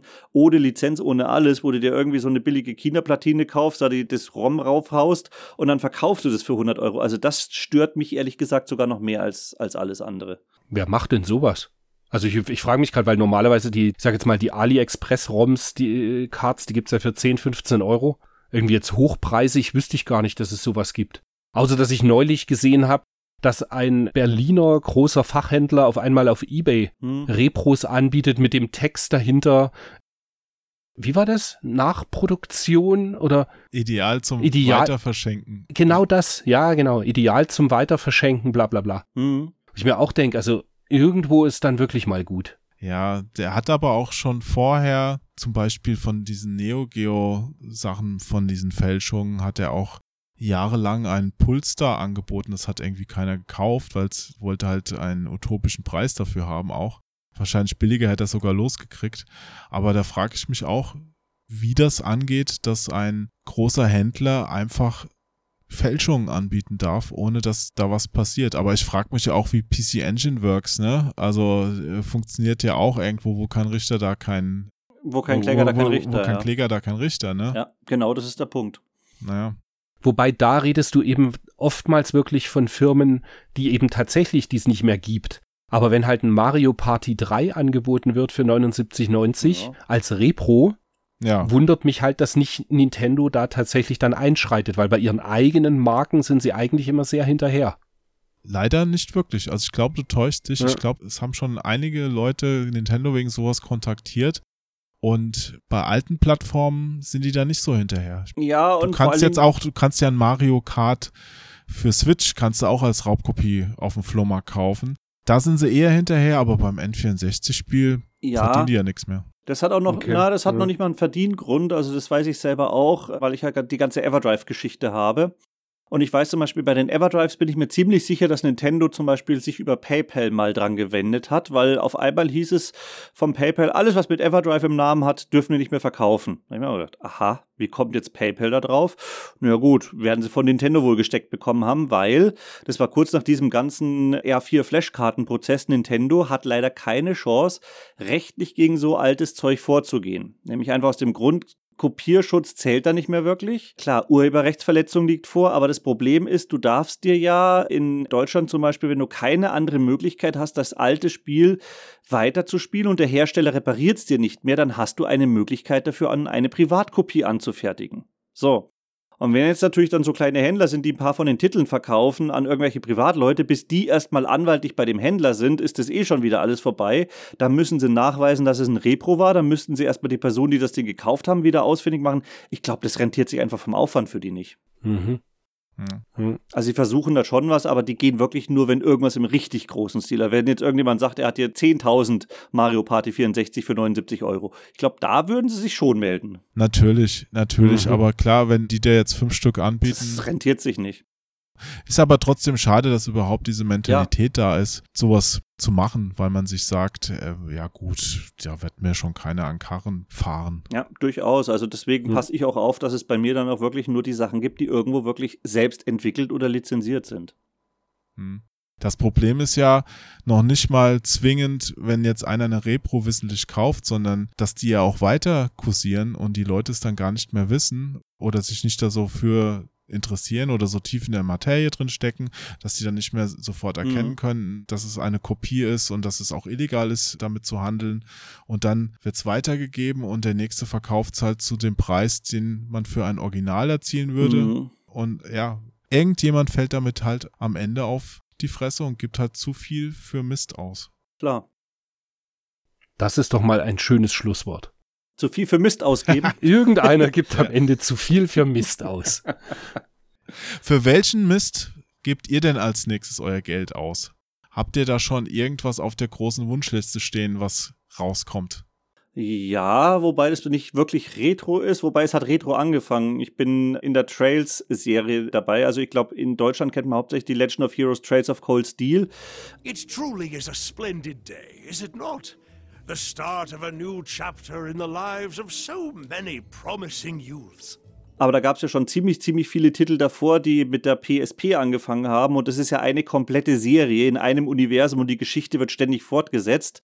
Ja, und da warte ich jetzt natürlich schon tierisch drauf. In Japan sind sie jetzt schon zwei Teile weiter und ich warte dann immer noch auf die nächste englische Fassung und die hätte ich gerne. Also wann die kommt, weiß ich nicht, sie ist noch nicht angekündigt. Aber da werde ich auf jeden Fall Geld für rausgeben. Ansonsten habe ich noch nichts großartig im Schirm im Moment auf dem Schirm. Und du, Chris? Ich habe mir ein Accurate 2 Mini vorbestellt.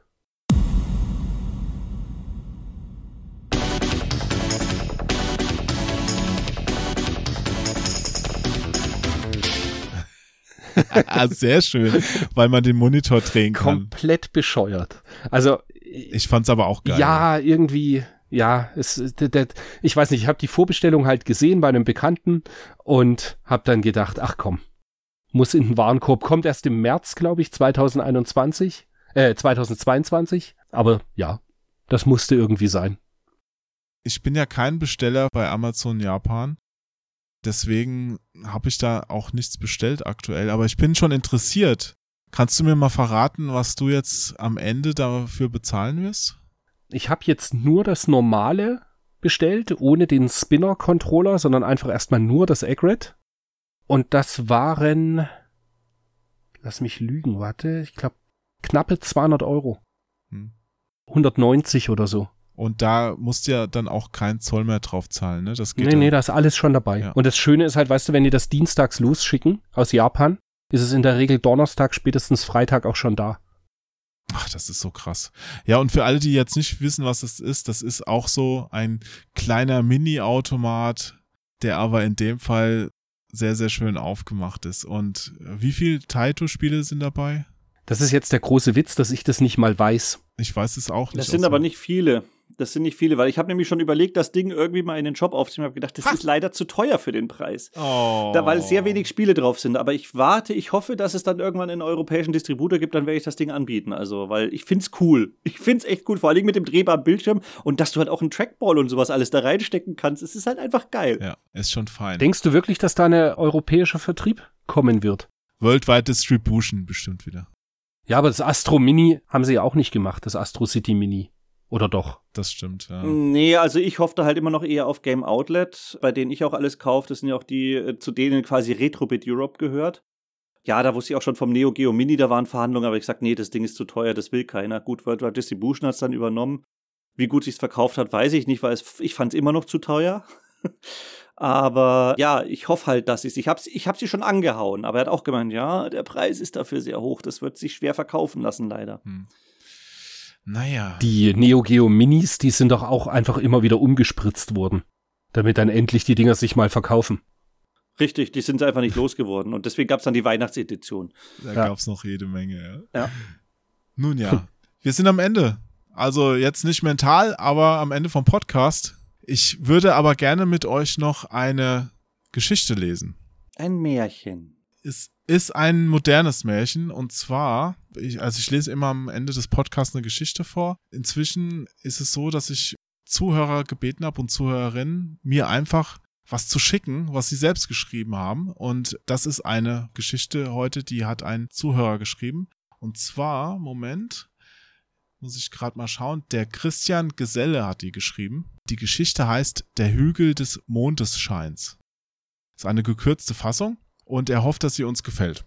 Ich bin mir ziemlich sicher, ich habe sie schon mal kurz gelesen. Also ich habe für euch da nämlich auch schon was markiert, Mhm. weil damit es nicht so langweilig wird, dachte ich, wir könnten die Dialoge getrennt vorlesen, also so, dass ich nicht alles vorlesen muss. Klar. Wunderbar, so machen wir das. Wer macht was? Ich sag mal so, du, Michael, liest das Grüne vor Mhm. und Chris das Gelbe. Okay. Und den Rest mache ich. Okay. Also, der Hügel des Mondesscheins. Taps, taps, ertönt es leise aus den Tiefen des Waldes. Taps, taps, wurde das flinke, tapsige Geräusch immer lauter. Taps, taps. Ein sanfter Wind umgarnte die kleinen, schnellen Tapser und wog die Waldesblätter hin und her.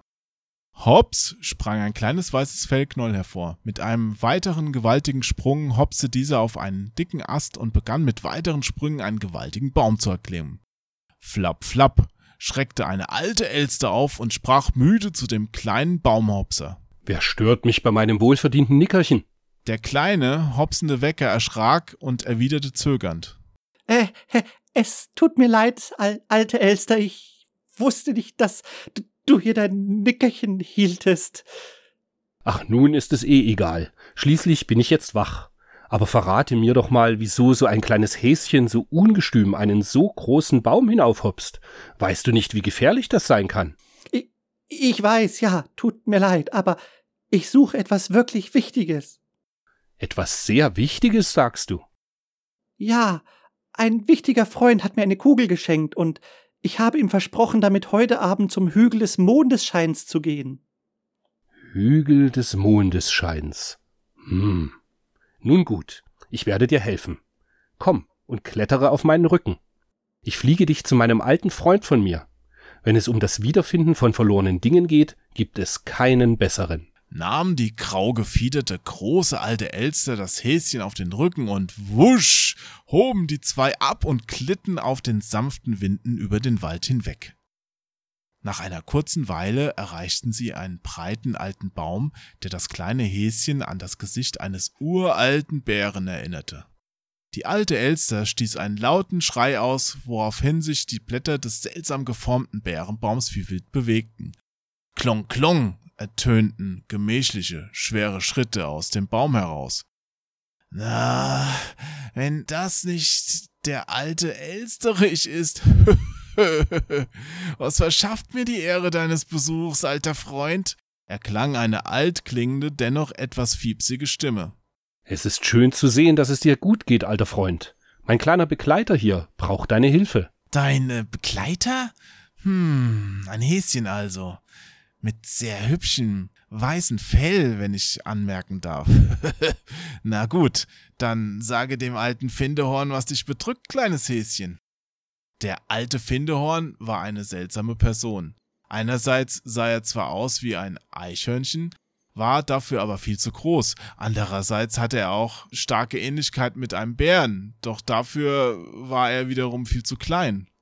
Ich suche eine kleine durchsichtige Kugel, die wie das Licht des Mondes scheint. Ich muss sie so schnell wie möglich wiederfinden, damit ich es noch vor Mitternacht zum Hügel des Mondesscheins schaffe. erklärte das kleine Fellknäuel seine missliche Lage. Licht des Mondes? Kann das denn sein? ich glaube, ich verstehe. Keine Sorge, kleines Häschen. Ich kann dir helfen, aber ich kann dir nur helfen, wenn du bereit bist, ein kleines Opfer zu bringen. Ein Opfer? Was für ein Opfer? Dein Fell. Gib mir einige Stücke deines Felles und ich beschaffe dir auf der Stelle deine Kugel. Das Häschen erschrak kurz bei dem Gedanken und schluckte einmal tief. Allerdings willigte es ohne groß zu zögern ein. Der alte Findehorn riss daraufhin mehrere Fellbüschel heraus und schritt in den Baum hinein. Nach einigen Momenten schritt der alte Findehorn gemächlich wieder heraus und hielt dem kleinen Häschen eine Kugel hin. Hast du die etwa gesucht? Ja, ja, das ist sie, das ist meine Kugel. Oh, danke, danke, alter Findehorn. Ich bin euch so dankbar. umarmte das kleine, überglückliche Häschen die kleine Kugel fest mit seinen kleinen Pfötchen. Keine Ursache. Doch nun solltest du dich beeilen, damit du es rechtzeitig zum Hügel des Mondesscheins schaffst, kleiner Freund. Husch, husch! trieb der alte Findehorn seinen kleinen Fellspender an, seine Beinchen in die Pfötchen zu nehmen. Ohne zu zögern begab sich das felllöchrige Häschen. Was ist denn das? Ein felllöchriges Häschen. Fell, äh, Naja, es hat Ja. Löcher im Fell, weil du hast ja was ja, rausgeguckt. ja, aber felllöchrig? Ich kenne das Wort auch nicht. Wieder ein neues Wort gelernt. Na gut. Also das felllöchrige Hö Höschen, ja. Das felllöchrige Häschen direkt auf den Weg und raste so schnell es nur konnte durch den Wald hindurch, hopste entschlossen über jegliche Hürden, stets mit der kleinen Kugel fest im Arme, bis es endlich den Hügel erreichte. Das kleine Häschen setzte sich in die Mitte des Hügels, hielt die Kugel zum Himmel empor und verharrte, bis der Mond begann, seinen Schein auf ihn hinabzuwerfen. Dabei funkelte und strahlte die kleine Kugel wie der reinste Sternenhimmel. Die Nacht zog von dannen. Ein neuer Tag brach an. Der Hügel des Mondesscheins war leer. Das Häschen sowie die Kugel waren verschwunden. Und so erfüllt sich schlussendlich also doch noch die Prophezeiung vom Hasen im Mond, der müden, wandernden Kraft und Mut spendet. das war's. Das war die kleine und feine Geschichte von Christian Geselle. Ich hoffe, sie hat euch gefallen. Ein bisschen? Ah, du meinst uns? Nein? Ich dachte, du meinst deine Hörer. Ja. Äh, ich dachte auch, du redest du die. Ja, ich dachte jetzt auch. Ja. Ja, natürlich. Die Hörer, Hörerinnen und sonstigen liebenswerten Mitmenschen, die meine ich natürlich auch. Aber ihr als Menschen, die jetzt eine tragende Rolle da drin gespielt haben, hoffe ich, fühlt euch auch an. Ich denke, Ich hätte jetzt noch gern die, die Vollfassung davon, weil das ist ja die gekürzte. Ja, ich muss halt sagen, man muss halt im Podcast ein bisschen aufpassen. Am Anfang, ich hatte da auch mal eine selbst eingeschickte Geschichte und meine Vorgabe war nicht länger als fünf Minuten und es hat dann 25 gedauert. Ja. Und ich musste es am Ende rausschneiden, was ging nicht, das war zu viel einfach. Klar. Ja. Nee, ich sage ja, mich, mich würde es interessieren, was da noch, weil da geht die Ja. Reise bestimmt noch so um einiges weiter. Ich kann den Christian ja mal fragen, ob er nochmal die Langfassung schickt, dann Mhm. leite ich die euch weiter. Super, danke. So, aber jetzt habt ihr es geschafft, wir müssen uns nur noch verabschieden. Chris weiß schon, wie es geht. Michael noch nicht. Dir sage ich es kurz.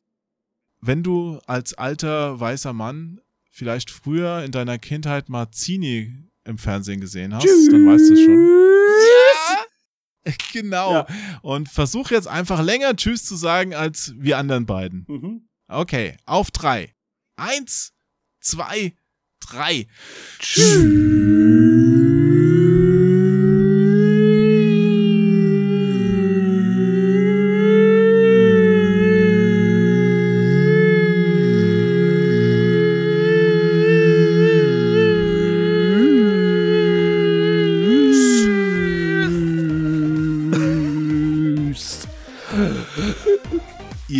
Seid ja die Besten. Ihr habt ja super lange durchgehalten. So lobe ich mir das. Das war jetzt länger Ja. als die Geschichte, oder? War länger als die Geschichte. Nochmal vielen, vielen Dank, dass ihr da wart und ich hoffe, wir hören uns demnächst mal wieder. Also, Ja, bis klar. dann. Gute Nacht. Tschüss. Bis demnächst, Jo. Tschüss.